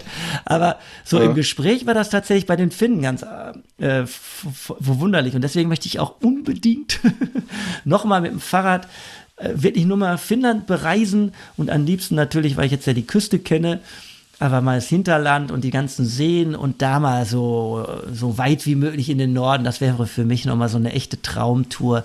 Vielleicht auch sich äh, ersparen, das noch mal alles zu erfahren, aber man kann ja auch, das ist ja ganz cool, wenn man im Norden wohnt, ne, dass man mit einer Fähre eigentlich auch bis nach Turku oder ich glaube bis nach Helsinki eben relativ schnell fahren kann, mein Fahrrad dabei hat und dann von dort einfach schon tschack, losstechen, ne? Mhm. ins Land stechen kann. Das, das, das wäre noch mal was, was ich mir echt wünschen würde, dass ich das noch mal tun kann. Wo war denn aus, aus deiner Sicht das Land mit dem meisten Plastikmüll? Das ist auch total unterschiedlich. Ich würde schon sagen, dass ähm, bei den baltischen Staaten war es ganz interessant, je weiter man in den, also ich will jetzt auch keinem auf den Schlips treten, je weiter man sozusagen in den Süden kam, also Estonia war noch relativ sauber, die Strände. Ich weiß ja auch nicht, das müsste vielleicht auch so ein so ein, äh, wie sagt man, so ein Ozeanograph, welche Strömungen da auch eine Rolle spielen, ne? Ja, bestimmt, Wo der ja. Plastikmüll dann logischerweise dann auch, kann mir vorstellen, alles, was so buchtenmäßig ist, dass dann äh, zum Beispiel, das verjüngt sich ja wirklich zwischen Finnland und zwischen Estonia und dann Richtung St. Petersburg ist ja relativ schmal. Vielleicht ist da extrem viel Müll auch drin.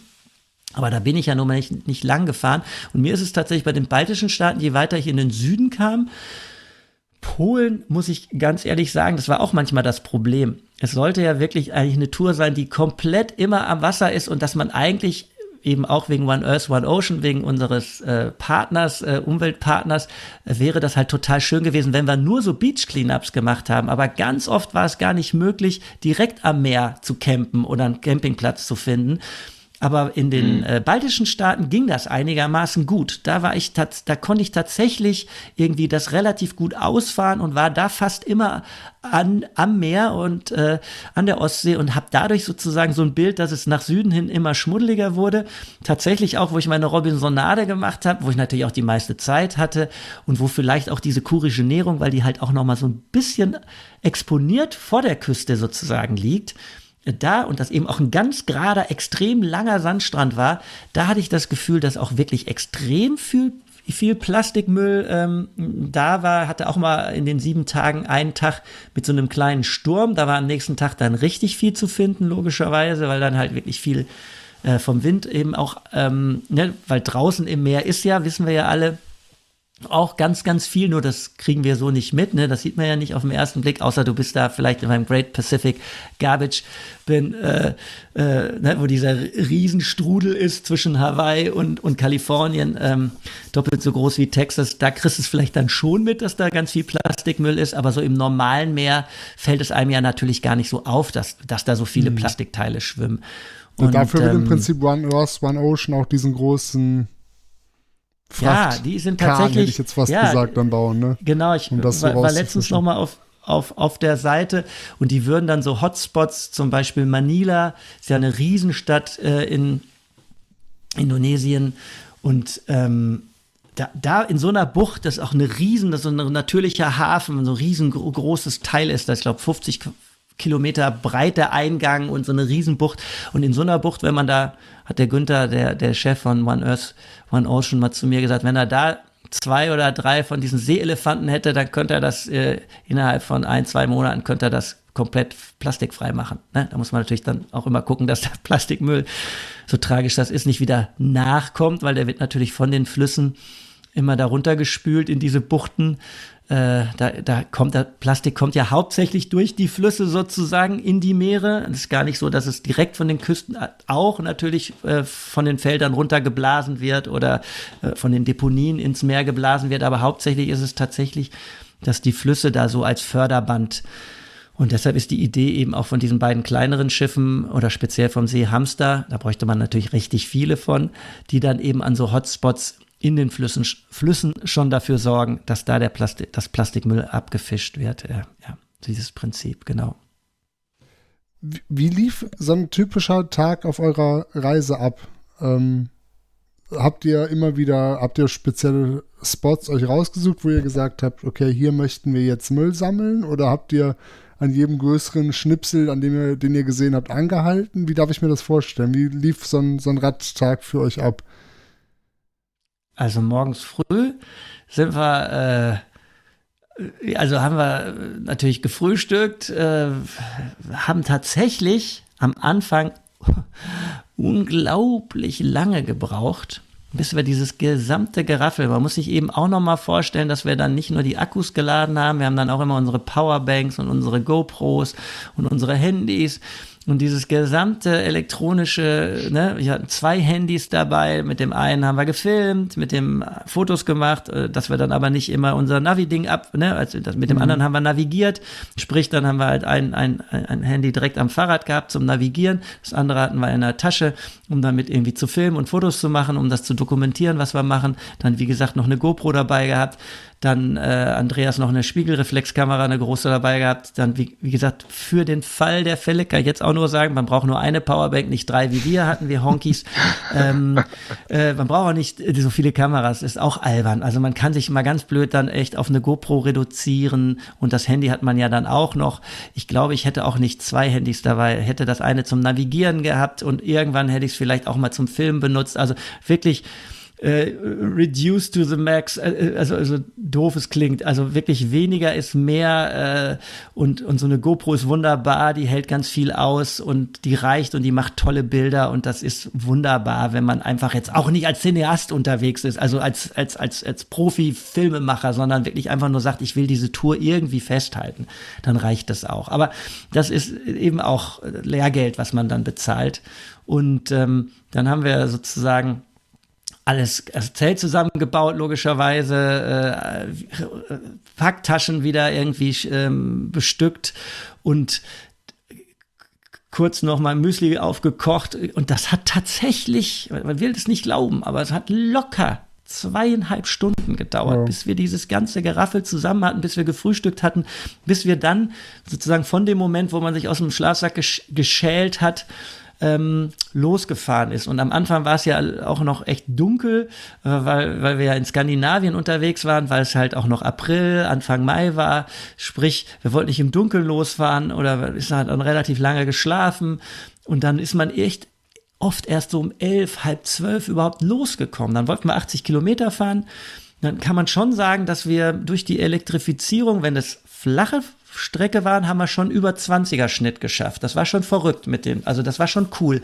Und dann und haben wir wirklich locker 80 diese 80 Kilometer war so eine typische Distanz dann auch, die ihr so geplant hattet, oder? Genau. Die hatten wir geplant für diese, äh, für diese, das konnte man mit Komoot auch als Mehrtagestour und da konnte man ziemlich prima gucken, wenn wir halt diese 7200 noch was Kilometer schaffen wollen, dann müssen wir ungefähr, damit es in dem, genau in den drei Monaten bleibt, in den 90 Tagen, müssen wir 80 Kilometer am Tag schaffen. Am Anfang überhaupt kein Problem. In, in äh, Dänemark haben wir es oft auch geschafft, dass wir locker mal über 100 gekommen sind. Dann kam wir nach Norwegen. Und Norwegen hat uns in vieler Hinsicht äh, irgendwie ein bisschen äh, die Moral und das Genick, ja, Genick ist zu übertrieben, ne? aber es, ah, das, die, die Norweger sprachen von einem, äh, wir haben einen Green Winter, sprich eigentlich sollte Frühjahr sein, es ist aber 10 Grad zu kalt. Wir hatten wirklich Temperaturen plötzlich, die wir am Anfang noch in Dänemark so knapp die 20 Grad geschrammt hatten, gingen plötzlich runter auf 2, 3 Grad und Nachtfrost, ja.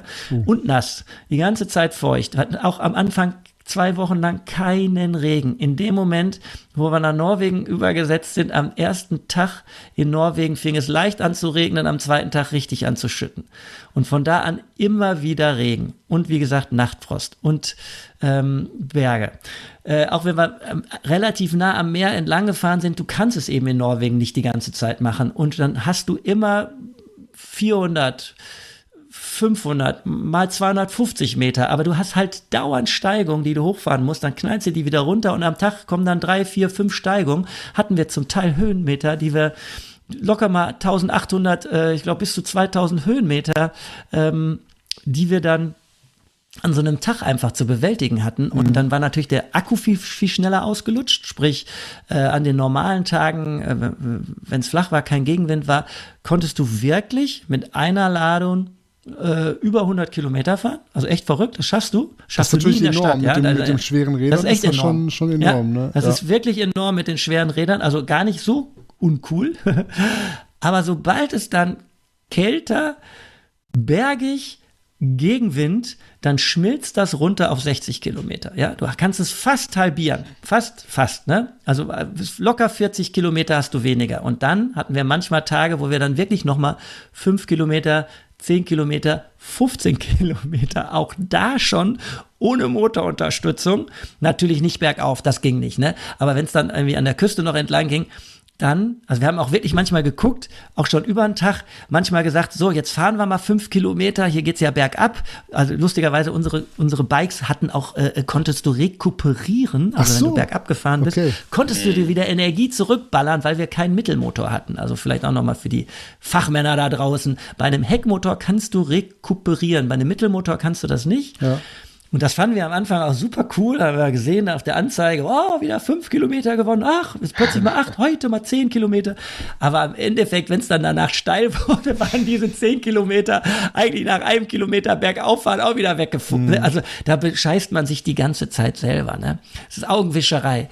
Und äh, ja, und da hatten wir tatsächlich in diesen zwei, zweieinhalb Wochen in Norwegen, haben wir unseren Schnitt total was am Anfang super war, weil wir da sind wir über dem Schnitt gefahren, hatten wir aber in Norwegen waren wir zurückgefallen. Ich glaube, zwei bis drei Tage hinter unserem Zeitplan. Das wäre jetzt auch nicht so schlimm gewesen, aber wir wollten halt, wir hatten dann natürlich dann auch Angst. Dann waren wir ja knapp drei Wochen unterwegs. Dann haben wir gedacht, oh, jetzt sind wir schon drei Tage zurück im Zeitplan. Wenn man das jetzt hochrechnet, dann sind wir am Ende ja äh, zehn Tage zurück und dann wird es halt vielleicht schon problematisch. Und dann haben wir wirklich äh, nachdem wir äh, diese, diese Berge in Schweden, also von Norwegen rüber nach Schweden, äh, gemeistert hatten. Es war wirklich auch der schlimmste Tag. Da hatten wir Schneetreiben, äh, Wind, äh, oben auf, war das, glaube ich, fast 700 Metern, äh, war der höchste Punkt erreicht. Da war dann, hatten wir immer mit unten, hatten auch so eine Camping-App, hatten wir sozusagen einen Campingplatz ausgemacht, der war geschlossen. Äh, das war auch gar kein echter Campingplatz, das war eigentlich sowas wie eine riesige Jugendherberge hatten wir das unglaubliche Glück, dass da, wir sind dann um dieses riesige, äh, diesen riesigen Gebäudekomplex rumgelaufen und irgendwo haben wir dann tatsächlich noch zwei Steckdosen gefunden, die Saft hatten, haben da unsere äh, Akkus geladen äh, uns dann irgendwo äh, hin. Ich habe lustigerweise äh, auf, habe ich auch noch nie in meinem Leben gemacht, äh, auf, auf einem Balkon, den man durch so eine Wendeltreppe erreichen konnte, habe ich mein Zelt aufgebaut, weil es so windig, so unangenehm war auf der windabge abgelegenen Seite, aber in Richtung zur Zugstrecke, wie bei den Blues Brothers, fuhr direkt vor meinem Zelteingang, in Anführungsstrichen, so 30 Meter Entfernung, fuhr immer der Güterzug alle Stunde vorbei. Ich habe auch gedacht, ich werde wahnsinnig. Und da waren wir fertig mit der Welt. Äh, da war wirklich äh, absoluter äh, Lowpunkt erreicht äh, wegen allen möglichen Sachen, eben Kälte, äh, Berge, Schneesturm und so weiter. Und von da ging es dann aber Gott sei Dank lange bergab und äh, in, in, in Richtung eben wieder zur schwedischen Ostseeküste.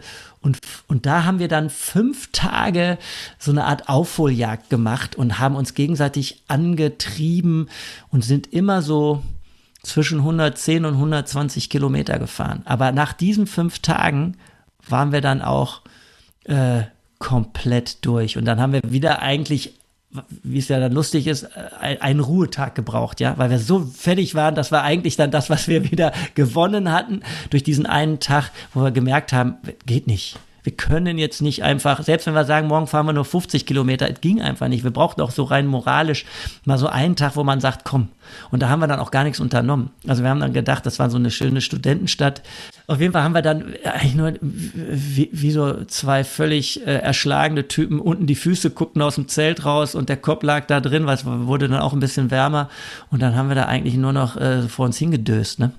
Irgendwie einmal kurz in die Stadt gefahren, was gegessen und dann wieder zurück zum Zeltplatz und eigentlich nur gepennt und äh, ja, die Wunden geleckt. Und dann war aber okay, ab dem Moment war dann das Terrain so, dass wir wieder ganz entspannt zwischen 80 und 100 Kilometer fahren konnten und dann auch im Zeitplan einfach drin bleiben ja. konnten, ja.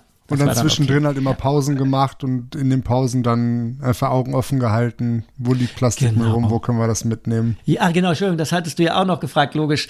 Das war tatsächlich ähm, oft so, dass wir einfach an irgendwelchen Spots vorbeigekommen sind und wenn es ähm, äh, Randstein war äh, und da haben wir gesehen, Tracker hat irgendwie einfach eine Plastiktüte mit ganz viel Dosen entsorgt. Wir haben auch mal ab und zu Dosen mitgenommen, einfach gesagt, guck mal hier, könnten wir jetzt dran vorbeifahren, ist kein echter Plastikmüll, aber ist ja auch schei also ist ja auch doof, wollen wir auch irgendwie aus der Natur rausholen und zack, hatte man dann wirklich schon einen großen Sack äh, und hat da noch zwei, drei kleine Teile vielleicht an dem Tag gesammelt, aber gesagt, komm, heute passt das dann auch, ja, was wir da, was wir gemacht haben. Und manchmal haben wir aber tatsächlich dann auch unterwegs einfach ähm, an, an drei, an vier Stellen dann einfach angefangen zu sammeln. Oder manchmal haben wir tatsächlich auch ein Netz voll gemacht an einer Stelle und dann sind wir irgendwo vorbeigekommen, wo es sich einfach auch nochmal, weil wir vielleicht auch eine Rast gemacht haben, und dann gesagt haben, komm, jetzt gehen wir hier noch mal ein bisschen gucken und da noch mal ein bisschen gucken. Und dann hat man irgendwann auch so ein Gespür entwickelt, äh, da hängt was in den Hecken oder wenn du an irgendwelchen ähm, Feldern vorbeifährst, dann kannst du einfach echt davon ausgehen, dass ganz oft auch da, wo Silage gemacht wird, dass den Leuten was zerreißt und dann fliegen da wirklich diese riesigen Plastikfolien rum und dann, wenn du die halt schön zusammen ne, knuddelst, hast du auch einen Riesensack voll einfach nur mit dem Zeug. Ja, und, und am Ende macht das natürlich auch was aus. Ne? Ja. Es ist zwar vielleicht ja, auf absolut. die weltweite Menge gesehen nicht viel, aber das ist ein Mindset, da können wir uns, glaube ich, alle was von abgucken weil es ist zwar mhm. vielleicht nicht der eigene Müll, den man da vielleicht auflädt, aber es ist der eigene Planet. Und äh, ja. zu sagen, okay, das ist jetzt nicht meins, aber es liegt rum und es tut mir jetzt auch nicht weh, das aufzusammeln und mitzunehmen, dann sollte das, glaube ich, jeder von uns machen. Ja, das ist super, dass du das so sagst. Und das wäre auch echt schön, wenn da draußen sich ein paar angesprochen fühlen. Und ich finde ja auch, dass es, also natürlich, in der Größe, wie wir das jetzt gemacht haben, das macht man höchstwahrscheinlich äh, nicht im Alltag. Ne? Das ist ja klar, dass man dann, wenn man diese Motivation auch hat, dass man für so eine Organisation das macht und auch ein bisschen Aufsehen damit erregen will, dass man natürlich sich besonders ins Zeug legt. Aber mal ganz doof gesagt, ich erlebe das ja auch, wenn ich einfach, äh, ich habe ein kleines Häuschen an der Ostsee und da ist auch natürlich ein Strand. Und wenn ich da irgendwie einfach mal joggen gehe oder sowas, ne? Ich habe mir das jetzt auch wirklich so auch vorher schon so ein bisschen auferlegt, dass ich gesagt habe, so mindestens ein, zwei Teile, ja. Und da komme ich auch nicht komplett aus dem Rhythmus, wenn ich mich dann mal hin ne, runterbeuge und da irgendwie was aufhebe. Und Plastik ist ja im wahrsten Sinne auch gar nicht so so eklig, ja. Ich verstehe, ja. dass die Leute jetzt nicht sagen, sie heben irgendein Tempotuch auf oder irgendwie vielleicht auch eine Corona-Maske, wenn die da rumliegt. Da verstehe ich schon, dass man dann so sagt, weiß ich nicht, ist da irgendwas Keime dran oder sowas, muss, muss jetzt nicht sein. Aber wenn du da einfach wirklich in eine Plastiktüte siehst oder was weiß ich, Förmchen, Kinderspielzeug, ja. da ist ja, ist ja, ne, ist ja nicht schlimm, ist, ist ja eh das Meer auch nochmal drüber gegangen meistens.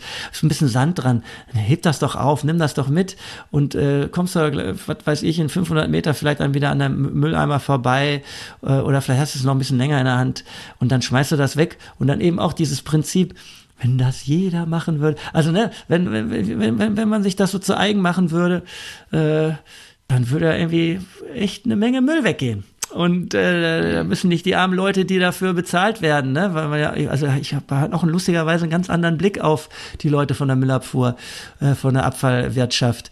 Äh, auch, auch seitdem ich das gemacht habe, irgendwie haben die für mich, also die hatten vorher schon ziemlich, also fand ich die Jungs cool oder ist man dankbar logischerweise, dass die den Dreck, den man selber gemacht hat, auch für einen entsorgen. Und äh, aber mittlerweile finde ich das irgendwie ja noch cooler, weil ich mich irgendwie auch so ein bisschen als als äh, ja Mann von der Müllabfuhr empfinde. Ja, genau, genau. Hatte auch, wenn ich meine Regenhose ah. anhatte, sah ich auch so ähnlich aus. Hast du denn, äh, oder habt ihr denn äh, irgendwie ein Gefühl dafür entwickeln können, wie viel Müll ihr tatsächlich eingesammelt habt? Also ihr wart jetzt 95 Tage unterwegs, ja. äh, immer im Wäschekorb voll Müll oder äh, ich meine, klar, man, kann, man hatte jetzt keine Waage dabei gehabt, das ist schon klar, ne? Aber wir hatten ähm, lustigerweise tatsächlich zwei Kofferwagen dabei. Wir hatten echt, echt Kofferwagen Ach, dabei. Nee. Wir haben uns am Anfang, am Anfang haben wir uns echt die Mühe auch gemacht, das zu wiegen. Und irgendwann hatten wir sozusagen, waren wir der festen Meinung, dass wir jetzt ein Gespür dafür entwickelt haben, das auch mit der Hand ab. Und dann war das so eine Pi mal Down. Also wenn ich jetzt sage, ich habe 129 Kilo Müll gesammelt, dann ist das jetzt, dann kann man auch äh, da draußen sagen, ja, wer weiß. Aber wer weiß, vielleicht war es auch mehr. Ne? Äh, also das ist mhm. tatsächlich dann so ein, so ein bisschen auch ein symbolischer Kilogramm. Aber ich würde schon, äh, das ist schon ziemlich realistisch, äh, was, was da zusammenkam.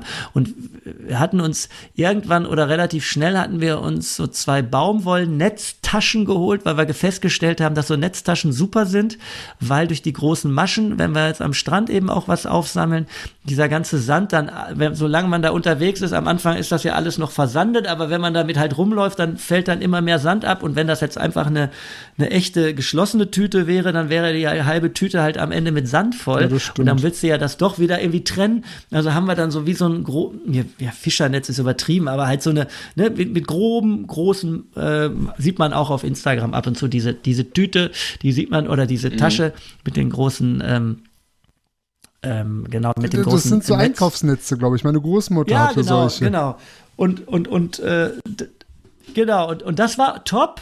Das war eben auch, äh, ja, da kannst du vielleicht in Anführungsstrichen zwei Fußbälle reintun, sag ich mal, so eine Größe hatte das Teil ungefähr. Und wenn du dann halt Folie hast, kannst du es ja, kannst ja wahnsinnig verdichten, kriegst du schon eine Menge Zeugs rein und äh, ja, kannst es hinter eben super dann auch wieder rauszaubern und eben der, der meiste Dreck ist dann schon rausgefallen. Und dann kannst du es ganz gut entsorgen und dann siehst du eben, auch was, was was ist und ob es jetzt in die in die Alu Alu äh, in den Alubehälter rein muss, weil halt doch mal eine Dose dazwischen ist oder ob der Rest halt in den Plastikmüll passt, passt oder kommt, genau. Ja. Das war ganz praktisch, hm. ja. Jetzt hattest du von erzählt, ähm, beziehungsweise ich habe ja echt wahnsinnig viel erlebt. Äh, schlechtes Wetter, Fahrrad kaputt gehabt. Wie oft habt ihr gedacht oder du gedacht, ich habe keine Lust mehr, ich breche das Ganze jetzt hier ab? Also es ist jetzt keine Lüge. Ich habe echt nie, da, nie daran gedacht. Also ich habe tatsächlich nie daran gedacht. Ich habe einmal, als, als mir wirklich in dem Moment, wo, wo mir die Gabel gebrochen ist, habe ich kurz gedacht, was mache ich denn jetzt? Wie kann man denn das reparieren? Muss ich jetzt irgendwie eine komplett neue Gabel mir aus Deutschland schicken lassen? Und wieder nur so gedacht, also das war lustigerweise ja noch bevor ähm, ähm, ich dann später noch äh, diese sieben Tage auf das Hinterrad gewartet habe, aber da habe ich eben auch gedacht, oh Mann, muss ich jetzt irgendwie eine längere Pause machen. Aber es war tatsächlich echt nie der Gedanke da zu sagen, ich breche das ab. Also äh, das ist mir echt nicht in den Kopf gegangen und ähm, auch ja, also erstens, weil man natürlich so lange geplant hat, weil man auch so viele Leute heiß gemacht hat. Wir haben ja auch Sponsoren gehabt, die uns mit eben, was ich vorhin schon mal gesagt hatte, mit Klamotten, äh, auch echt ein ganz tolles Unternehmen, was also aus äh, ehemaligen Fischernetzen, die Fahrradklamotten, also kann ich mal kurz mal sagen, Triple Two, weil es auch ein, eine relativ kleine, kleine, kleine Firma ist, kann man ja auch mal laut sagen. Triple Two ist, ist super, die lassen nur in Kroatien ihre Sachen nähen und herstellen, also auch europamäßig wird das produziert. Ähm, die sind äh, ganz viel auch mit Naturstoffen eben, Merino-Wolle wird ganz viel gemacht, äh, kann man ganz viel in Schichtensystem, also die Leute waren eben auch im Boot und dann hat man sich denen natürlich auch, auch unser Elektronik-Equipment ist von einem ähm, deutschen äh, Elektronik, äh, da, darfst halt du ruhig nennen, kein Problem. Also genau, Gravis hat uns wirklich echt mit, äh, mit ganz viel elektronischen Equipment äh, unterstützt. Äh, vieles davon haben wir tatsächlich dann hinterher am iPad von denen gekriegt. Wir haben, ich hatte echt tatsächlich, deswegen ging es auch mit, also so reich bin ich eben auch nicht, dass ich mir zwei iPhones leisten kann und dann haben die mir tatsächlich auch noch das mit ein Terabyte Speicherplatz und den drei Kameras, also damit ich eben auch schön filmen konnte und die Max-Version die, also was man sich nie leisten würde, so ein monsterteures Handy, ein monsterteures iPad, die haben wir dann tatsächlich hinterher wieder zurückgegeben. Das war der Deal beim Sponsoring, zu sagen, was auch im Umweltgedanken ist, das wird refurbished, also wird dann wieder schick gemacht, ne? Das ist auch verrückt. Also die sahen mhm. eigentlich hinterher auch noch echt gut aus, weil ich die in, in so Otterboxen hatte, damit denen nichts passiert. Aber dann wird tatsächlich sozusagen die Innereien werden rausgenommen und die kriegen alle nochmal ein neues Kästchen, damit ja gar kein Kratzer dran ist. Aber dann wird das halt auch wieder eingestellt und das wird dann irgendjemand anderes kaufen. Und dann ist es eben auch nicht für die Katz. Ich hätte es auch gern behalten. Ah, aber äh, äh, also das fand ich dann auch ein, ein, cooles Prinzip. Und das, das waren eben auch so Leute. Und du machst die heiß, du erzählst denen vorher, was du vorhast, was das für eine tolle Tour wird und äh, das, ne, was man für einen schönen Gedanken dabei hat und bitte unterstützt und dann machen die das und dann erlebst du halt eben Pleiten, Pech und Pannen und dann kommt dir alleine dadurch das so gar nicht in den Sinn, weil du nicht nur die, vor dir selber sozusagen ähm, dann blöde dastehst, sondern auch vor den Leuten, mit denen du gequatscht hast und denen du eben gesagt hast, ja, es wird alles ganz toll und wir ziehen das durch. Ja. und dann machst du das. Und das ist aber auch gar nicht schlecht, dass es so ist, ne? Ja. Ja, ja. Ja, ja und, und das, das Schöne ist, weil du auch von davon sprachst, äh, Kamera dabei, äh, Handy dabei, äh, man kann das Ganze ja auch auf YouTube sehen. Also das alles, was du uns jetzt ja. erzählt hast, dass das ja, äh, momentan sozusagen ein äh, 93, 94 äh, langes Tagebuch auf YouTube zu sehen. Ich habe tatsächlich auch noch mal einen, äh, einen Reisefilm geschnitten, aber da bin ich noch nicht so mit den Titeln und mit der Voice-Over und mit äh, so ein paar Sachen bin ich noch nicht so ganz zufrieden. Und deshalb liegt das noch momentan bei einem Freund, bei einem Grafiker, der sich noch so um diese Sachen, die ich dann auch selber gar nicht so richtig äh, machen kann, sozusagen. Ich bin ja auch nur so Autodidakt, was das alles betrifft. Ähm, äh, und äh, das dauert noch ein bisschen. Aber das wird dann irgendwann auch, der soll dann auf jeden Fall da auch noch mal reingestellt werden. Dass man dann noch mal in einer kompakteren Form, wenn einer sagt, ich habe mal Lust, eine, eine, Stunde, ein bisschen mehr als eine Stunde wird der lang sein, äh, einfach nur so zu sehen, wie die Reise war und wo, durch welche Länder und was da so alles Lustiges passiert ist an Pleiten, Pech und Pannen, dann kann man sich das auch später nochmal in diesem, in diesem Reisefilm angucken, ja. Hm. Wie, wie, wie war es für dich, als du nach drei Monaten wieder zurück in Hamburg warst? Oh Mann, ey. also, ich hatte ja vorhin auch schon mal so ein bisschen davon gesprochen, dass ich so viel abgenommen hatte. Und ich würde jetzt tatsächlich, also weil natürlich auch, es ist eine psychische und eine physische Anstrengung, die man dann in drei Monaten bei so einem Projekt auch ein bisschen natürlich mit diesen, was war gerade schon kurz, was ich gerade schon ganz kurz gesagt hatte, mit dieser, diesen Verantwortlichkeiten. Man will das irgendwie mh, äh, gut für die Leute machen, die man vorher heiß gemacht hat für das Projekt. Man will die, äh, Geld sammeln. Äh, hatte ich ja auch gesagt, dass leider nicht äh, diese 20.000, die so ein Seehamster kostet. Und dann war auch das schon so ein bisschen Stress, dass man gedacht hat, äh, der Instagram-Kanal sollte eigentlich in unserer Vorstellung hätte der also wir hatten solche hehren Vorstellungen, dass wir so einen Kanal aus dem Nichts sozusagen erschaffen äh, da losfahren. Die, Leute sehen das, die Leute erzählen sich, dass da so zwei Jungs unterwegs sind und Plastikmüll sammeln. Und innerhalb von kürzester Zeit haben wir 20.000 Follower. Wir haben irgendwie, glaube ich, 1.400 Follower. Oder irgendwie so, oder wie nennt man das Follower, weiß ich gar nicht. Also wir haben einfach dann nicht so viel. Das war auch Stress. Dass, dass man dann immer gedacht hat, was machen wir machen, machen wir nicht genug, was machen wir falsch, was können wir noch machen. Äh, die ganzen Nummern, die ich vor euch vorhin erzählt habe, dieses ewige Packen, dieses schwere Gerät, äh, dieses laden müssen. Äh, diese Pleiten, Pech und Pannen mit äh, äh, gebrochenen Speichen, äh, Wetter. Und, und dann nimmst du so viel ab. Und ich war am Ende, ich war am Ende wirklich so durch und so blank. Ich hatte letztens auch schon mal äh, so, so das Bild in den Augen. Das ist wie so eine Zwiebel, dass man immer so eine Schicht runternimmt, die man sonst so im Leben mit sich trägt, um sich so gegen die Widrigkeiten oder gegen was ein, ne, so eine Resilienz zu haben. Ich hatte hinterher das Gefühl, ich bin halt so super emotional und super empfindlich, im Positiven wie im ne-, Negativen, ja, dass man ganz schnell auch irgendwie so ein bisschen verzweifelt oder eben auch so wahnsinnig, wisst ihr ja auch höchstwahrscheinlich, wenn man lange äh, irgendwie was Monotones, Monotones macht, wie wandert oder Fahrrad fährt, kann, gehen die Gedanken ja so auf Reisen. Ich habe wahnsinnig viel dann auch über Freundschaften nachgedacht, über Menschen nachgedacht, über den Tod nachgedacht. Äh, also nicht jetzt mein, ja, äh, aber einfach so wie ja, Dinge einem eingefallen.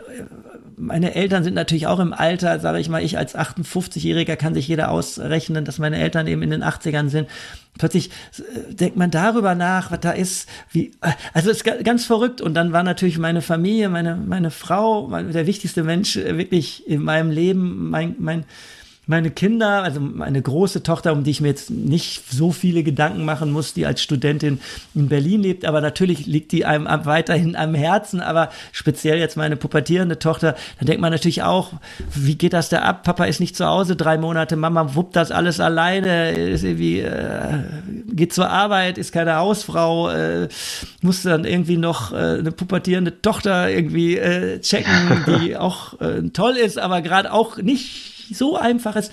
Ähm, ich bin unterwegs, klar, man bleibt im Kontakt, aber ich war da auch so total offen und ganz am Ende, äh, speziell so in der letzten Woche, hatte ich das Gefühl, ich möchte eigentlich durchfahren, ich möchte einfach jetzt nur noch nach Hause und mm, musste mich manchmal so richtig selber äh, ermahnen, dass ich das jetzt nicht so so so so so so ja runterreiße am Ende, sondern dass ich auch noch mal versuche, auch noch mal diese Zeit, die ich dann in Polen unterwegs war, noch mal mehr zu genießen, wertzuschätzen, auch auch auch, ja, ein großes Wort, immer dieses Demut zu haben davor, dass man überhaupt sowas machen darf, dass man so viel Zeit sich nehmen darf, dass man irgendwie das Glück hatte, dass eben ne, man für Leute unterwegs sein durfte und so weiter und so fort oder überhaupt das Glück hat, ja, fit zu sein, gesund zu sein und bla bla bla. Also diese, das, deshalb meine ich so, so eine Zwiebelschale runter. Ich war total blank, hatte hinterher auch so ganz verrückt das Gefühl, war nicht nur drei Monate, das hat sich angefühlt. Ich habe auch immer einen längeren Bart gekriegt. Echt, also hört sich jetzt sehr extrem übertrieben an, aber ich hatte manchmal das Gefühl, äh, himmelhoch jauchzend und so Tode betrübt, da, das, was man vielleicht sonst so in einem Monat einmal erlebt, das hatte ich mindestens jeden Tag. Und deshalb habe ich dann hinterher gesagt, ein Tag war eigentlich wie ein Monat und habe dann so eine alberne Hochrechnung gemacht und kam dann auf sowas wie, ich war acht Jahre unterwegs. Von dieser Emotionalität acht Jahre unterwegs, dass man halt wirklich so, so Extreme durchlebt. Und wie gesagt, extrem tolle Momente, das, was da, was ich vorhin erzählt habe, mit Menschen, Sonnenuntergänge, äh, Freundlichkeit, unterschiedliche Mentalitäten, äh, diese ganzen Nummern. Äh, Euphoriegefühle, dass man eben da, das Fahrrad läuft gut und man surft da so die, die wunderschöne Straße in der wunderschönen Natur entlang, aber dann eben auch irgendwie das totale Gegenteil davon, dass man völlig frustriert war und wieder auch, auch sich geärgert hat, schon wieder ein Campingplatz. Ich wollte doch eigentlich in die Natur, jetzt bin ich da wieder auf so einem riesen Campingplatz und ich sehe nur, äh, also einfach nur jetzt, um, um nicht um negativ zu sein, sondern einfach nur zu sagen, was man was einem dann auffällt. Ja, steht wieder ein Campervan da, wieder, hinter wurde ja auch immer ähm, mehr äh, Saison. Am Anfang waren die wenigstens auch total leer, die Campingplätze. Aber je später wir unterwegs waren, umso voller wurden die Campingplätze. Und also gerade auch, da war ich ja auch schon ziemlich äh, offen und am Ende am, vom, von, von der Tour. Aber in Polen war dann wirklich High Noon, was ähm, Sommerurlaub betraf und da war ich zwischendurch völlig fertig, weil der, weil dieser mhm. Radweg auch wirklich eigentlich alle gefühlte fünf Kilometer durch so einen Hotspot von Tourismus ging, und das war ja auch gar keinem zum Vorwurf. Ich habe mich dann auch gefragt, wie können die denn den Euro-Radweg direkt an der Küste, direkt durch diese kleinen äh, äh, Touristenorte führen und alle gingen dort spazieren, ja? Und du mit deinem riesigen Bike, dann musst du natürlich total runterbremsen, mehr oder weniger in Schrittgeschwindigkeit, kannst da ja auch nicht klingeln, bist ja nicht irgendwie, also, also gerade als Deutscher machst du dann so einen Scheiß ja nicht, ne? Dann benimmst du dich ja. Aber das war dann eben auch, de dein Rhythmus wurde kaputt äh, rausgenommen und irgendwann hast du eine Hüpfburg nach der anderen gesehen da äh, und, und wirklich den Obergau an Konsum. Und eigentlich wolltest du ja unterwegs sein, um so ein Nature-Feeling zu haben. Und das war dann, das kam dann eben auch nochmal da. Und wie gesagt, Polen, super nette Leute, habe ich auch zwischendurch ganz, ganz liebe, ganz freundliche, ganz tolle, auch ganz tollen, coolen polnischen ähm, Bikepacker mal bei einer Übernachtung kennengelernt, der mit wirklich einem Single Speed unterwegs war und sagte, er wäre heute 270 Kilometer gefahren mit einem Single Speed und hatte so die Mann, Mann, Minimalsausrüstung dabei, hat mir irgendwie gezeigt und alles war hohlgebohrt, alles war, äh, ob es Besteck war oder ob Sachen fürs Fahrrad waren, völlig cooler Typ. Der nennt sich auch The Polish Bikepacker, weil mittlerweile lebt er lustigerweise, warte mal, wo war das? Irgendwie in Kroatien oder in Serbien. Irgendwie so lustigerweise ist er mit, weil seine Frau kam daher, da ist er hingezogen und da versucht er jetzt irgendwie den Leuten Bikepacking beizubringen. Ja, aber das, das, ja, das ist auch so ein Ding, ja. was wir auch immer wieder im Sport merken. Äh, du denkst, du machst schon was total krasses und dann kommt jemand um die Ecke und du denkst, du bist ein totaler Anfänger. Weil irgendwer macht noch was total viel Verrückteres. Ja, ja, absolut. Da muss man sich von frei da, machen. Ja, und einfach ja, bewundern von, und gegenseitig da. Ja. ja. ja. Der, der, war auch cool. Genau, fällt mir noch ein. Der hatte so eine Campingausrüstung. Der hatte, ich, wir hatten ja pass auf, ein Dreimannzelt hatten wir dabei, ne? Da fragt man sich natürlich auch, ja, klar, Jungs, ich kann euch sagen, warum 50 Kilo zusammengekommen sind, ne? Weil wir einfach auch dachten, wir wollten das ganze Equipment mit ins Zelt reinnehmen, wenn es mal schlechtes Wetter ist, äh, hätten wir gar nicht gebraucht, weil wir ja so viel auf den Campingplätzen sind, dann hätten wir auch mal was in eine Campingküche Küche reinstellen können ja. oder irgendwo unterstellen können, ne? Dann, dann haben wir natürlich riesige Matratzen dabei, damit wir wenigstens komfortabel liegen. Die wiegen aber auch ganz schön was. Und der Typ hatte eine Matratze dabei, die war ähm, wirklich nur an den Stellen, wo der Körper aufliegt, war die aufblasbar. Dazwischen war die wie freigelassen. Hatte ich auch noch nie gesehen. Aber das wog natürlich auch nur irgendwie 300 Gramm das Teil oder sowas. Ne? Also nur, nur um das zu sagen. Und der hatte das wahrscheinlich dann auch noch einen, einen ultra leichten äh, ähm, Schlafsack, also der eben auch so, auf allen Ebenen war der Typ irgendwie ultralight unterwegs. War, war faszinierend, faszinierend, ja.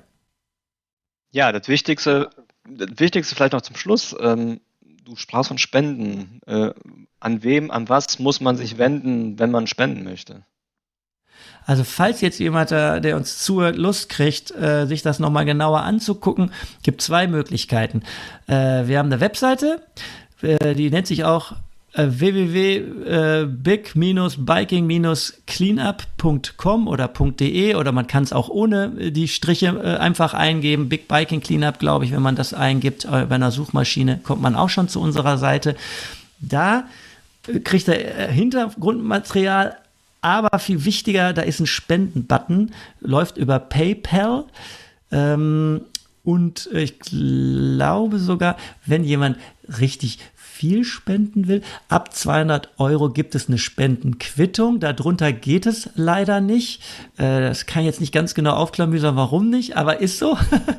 Oder man geht direkt auf die Seite von One Earth, One Ocean, eben auch einfach den Namen, also ein eine Erde, ein Ozean äh, auf Englisch gibt man ein. Die, die Seite ist auch richtig klasse, sehr informativ. Man sieht, wo die überall unterwegs sind, in welchen Ländern die schon mit den Seehamstern zugange sind, wo sie mit ihrer Seekuh zugange sind. Da gibt es auch die Möglichkeit direkt zu spenden, was total toll wäre, was unserem Projekt ja zugute kommt, dann da einfach äh, als, als Verwendungszweck nochmal da vielleicht dazu zu schreiben, ne? Ähm, Big Biking Cleanup, dann wissen, Big Biking Cleanup vor Seehamster, glaube ich, so steht es auch auf unserer Seite drauf. Da gibt es auch nochmal einen zweiten Link neben dem neben dem reinen Spenden-Button gibt es auch nochmal für Leute, die sagen, möchten kein PayPal benutzen, kann man auch auf die, ich glaube, Commerzbank ist das, und da haben wir dann äh, sozusagen unseren Schlüssel Big Biking Cleanup vor Seehamster, weil dann wissen wir es und dann können wir sozusagen weiter sagen, ey, pass mal auf, jetzt haben wir demnächst vielleicht sogar mal die Zehntausender Hürde erreicht. Das wäre natürlich das Allertollste, wenn da wirklich äh, noch was, noch ein bisschen Bewegung reinkommt. Aber wie gesagt, ähm, wir sind eigentlich auch schon sehr, sehr glücklich, dass wir, und auch One Earth, One Ocean, die sind extrem nette Leute, die, die haben sich total gefreut, dass wir das Projekt für die gemacht haben. Die haben mir auch immer ganz lieb gesagt, Mensch, Markus, ist doch shit egal, 8000 Euro oder 7500, was es damals nach, nach Ende der Reise waren, ist doch auch irgendwie viel Geld. Freu dich doch, wir freuen uns. Immer, genau. Je mehr, desto besser. Nichtsdestotrotz hoffen wir natürlich, dass da der ein oder andere Hörer noch Lust bekommt, äh, ein bisschen ja, was cool. zu spenden. Oder weitererzählen, ist ja auch manchmal was, ganz cool. Genau. Tu Gutes und sprich ja. darüber. Und dass noch was bei der ganzen genau. Sache zusammenkommt, damit am Ende im besten Fall vielleicht die, ich glaube 20.000 Euro hattest du gesagt für den Seehamster. Genau, 20.000 Euro. Dafür kann man tatsächlich dann einen Seehamster bauen, ja. Eine Frage habe ich dennoch. Ähm, jetzt mehr Abenteurer oder wieder zurück zur, zur Schauspielerei? Ähm, du hast ja auch äh, eingangs mal erzählt, äh, du, du ja. arbeitest ähm, im, im Radladen mittlerweile, glaube ich, ne? Richtig. Nein, das ist tatsächlich so, ähm, also das ist fast schon wieder ein anderer Podcast. Nur ganz kurz, ich, ich hatte eigentlich tatsächlich vorgehabt, noch weiter ganz viele Touren zu machen und dieser Umweltgeschichte, äh, also der bleibe ich verbunden, aber ich hatte tatsächlich gedacht, dadurch, dass in den letzten zehn Jahren bei mir die Schauspielerei einfach gar nicht mehr so zentral war, weil einfach ganz simpel gesagt, ich einfach nicht mehr so gebucht wurde wie früher und man dann sich ja irgendwann auch mit den Realitäten abfinden muss und äh, die Möglichkeit mal äh, diese Wandergeschichten zu einer Buchgeschichte zu machen, wo man natürlich auch ein bisschen Geld mit verdienen kann, wenn man ein Buch auf den Markt bringt, war jetzt auch so ein bisschen der Gedanke, das weiterzumachen. Aber auch das Erfahrungswert dieser riesigen Tour, dass dieses Projekt gar nicht so riesig geworden ist, dass ich jetzt das Gefühl habe, das kann ich monetarisieren und dann ist es auch gut am Ende des Tages und dann muss man eben auch da wiederum den Realitäten ins Auge blicken. Und wie gesagt, meine Frau, die arbeitet fleißig äh, Vollzeit und ich habe dann gesagt, jetzt bin ich einfach auch mal dran und habe mir tatsächlich vor relativ kurzer Zeit, nämlich vor sechs Wochen, gesagt, was kann ich eigentlich sonst noch so machen, um Kohle zu verdienen? Wo habe ich eine Expertise? Und dann kam diese Reise mir auch zugute, dass ich gesagt habe, pass auf, ich habe eine echte Faszination für äh, Cargo Bikes und habe dann einfach von wirklich von einem Tag auf den anderen äh, zwei Initiativbewerbungen geschrieben hier an zwei große Cargo-Läden in Hamburg. Äh, die haben sich lustigerweise einen Tag später beide gemeldet. Ich hätte bei beiden anfangen können und habe mich dann jetzt für einen entschieden, weil ich das Gefühl hatte, was der mit mir vorhat, in Anführungsstrichen, äh, ich kenne das ja alles sozusagen nicht. Der andere hatte super Ideen, super Gedanken, hat schon über Podcasts nachgedacht, hat darüber nachgedacht, einen VIP-Service zu machen und all so lustige Sachen. Ja. Dann habe ich gesagt, nee, ich will eigentlich im Laden stehen, den Leuten irgendwie äh, sozusagen mit einem guten Gewissen äh, die zu einem Cargo-Bike äh, zu verhelfen und gleichzeitig administrative Sachen, die ich überhaupt nicht kenne. Also mit so einem Kassensystem kann ich euch sagen, das ist gar nicht so einfach für so einen alten Mann wie mich äh, aber lustigerweise kann ich da auch ein bisschen in der Werkstatt arbeiten, hole mir jetzt eine Expertise. Also ich danke auf diesem Weg mal Uli, unserem Werk, äh, unserem Mechanikermeister bei uns in der Werkstatt der mich immer mal wieder nach hinten holt. Ich kann mittlerweile umspeichen. Äh, ich ich kenne mich jetzt ein bisschen besser mit den Scheibenbremsen aus. Ich kann ja so ein bisschen montieren auch jetzt mittlerweile und dieses und jenes machen. Äh, mein Velolab steht lustigerweise da, kann ich auch ein bisschen Werbung für die Firma machen, weil ich einfach auch hinter den Jungs stehe. Aber wir haben jetzt auch ein paar coole Marken, also wir haben sehr viele Family Bikes, ähm, aber wir haben jetzt auch ein paar echt coole Bikes. Lustigerweise auch eine, eine Marke aus Estonia, habe ich auch eine Verbindung ne, nach Estland. Die haben auch einen Stahl, äh, weil du ja vorhin sagtest, nachhaltiger wäre Stahl, und da hast du total recht, Dani. Ähm, und deshalb äh, haben wir da auch ein, Stahl, ein cooles Stahl äh, John rumstehen und solche Sachen. Und ich merke eben auch lustigerweise, hätte ich nie gedacht, äh, dass ich sozusagen mal in einem Fahrradladen lande. Aber macht total Laune und äh, das werde ich jetzt auf jeden Fall mal für eine längere Zeit machen. Aber der Gedanke dann vielleicht irgendwann auch noch mal wieder auf Tour zu gehen und ganz doof mit der Schauspielerei, ähm, das es ist ja auch immer eine Möglichkeit. Wenn man dann plötzlich, plötzlich wieder Anfragen bekommt, dann kann man auch wieder mit den Leuten reden, wo man jetzt gerade ist und sagen, passt mal auf. Aber geplant ist jetzt erstmal längere Zeit hier bei den Jungs von Langendorf Cargo zu bleiben. Und äh, das macht auf jeden Fall eine Menge Spaß. Ja. Schön. Markus, es war mir eine Freude Mensch. oder uns eine Freude. Es hat wahnsinnig viel Spaß gemacht, dir zuzuhören und ich bin mir sicher, wir könnten auch noch 90 Minuten dranhängen und es wird nicht langweilig. Vielen lieben ja, cool. Dank. Mensch, ich danke euch. Das war ein total nettes Gespräch und äh, ja, hat mich echt gefreut. Es ist ja auch jedes Mal äh, anders und das ist äh, schön, dass es jedes Mal ein bisschen anders ist. Und bei euch war es irgendwie, fand ich, sehr positiv und schön. Also einfach so von der, also nicht, dass andere ne, ne, negativ sind oder sowas, aber so, so es ist ja lustig. Nein, ich erzähle ja auch immer, was so schiefgegangen ist, aber manchmal äh, bleibt man dann vielleicht auch eher bei den Punkten hängen und ich hatte jetzt so das Gefühl, dass das ist ja auch eigentlich das, was ich möchte mit dem Projekt, dass man bei so einer positiven Note hängen bleibt oder stehen bleibt oder rausgeht, ne? Und das, das, das hatte ich jetzt das Gefühl, dass das irgendwie bei euch so war. Und da, da danke ich euch sehr für. Danke. Absolut, sehr gerne. Sehr gerne, absolut. Genau.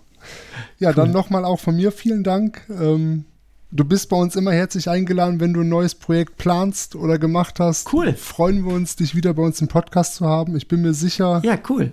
Unsere Zuhörer werden auch ihre Freude mit unserer Folge haben. Und ähm, ja, mir bleibt nichts anderes, als zu sagen, vielen Dank nochmal und schönen Abend noch. Tschüss. Dir auch. Euch auch. Dankeschön. Tschüss. Tschüss, Dani. Tschüss, Alex. Ciao.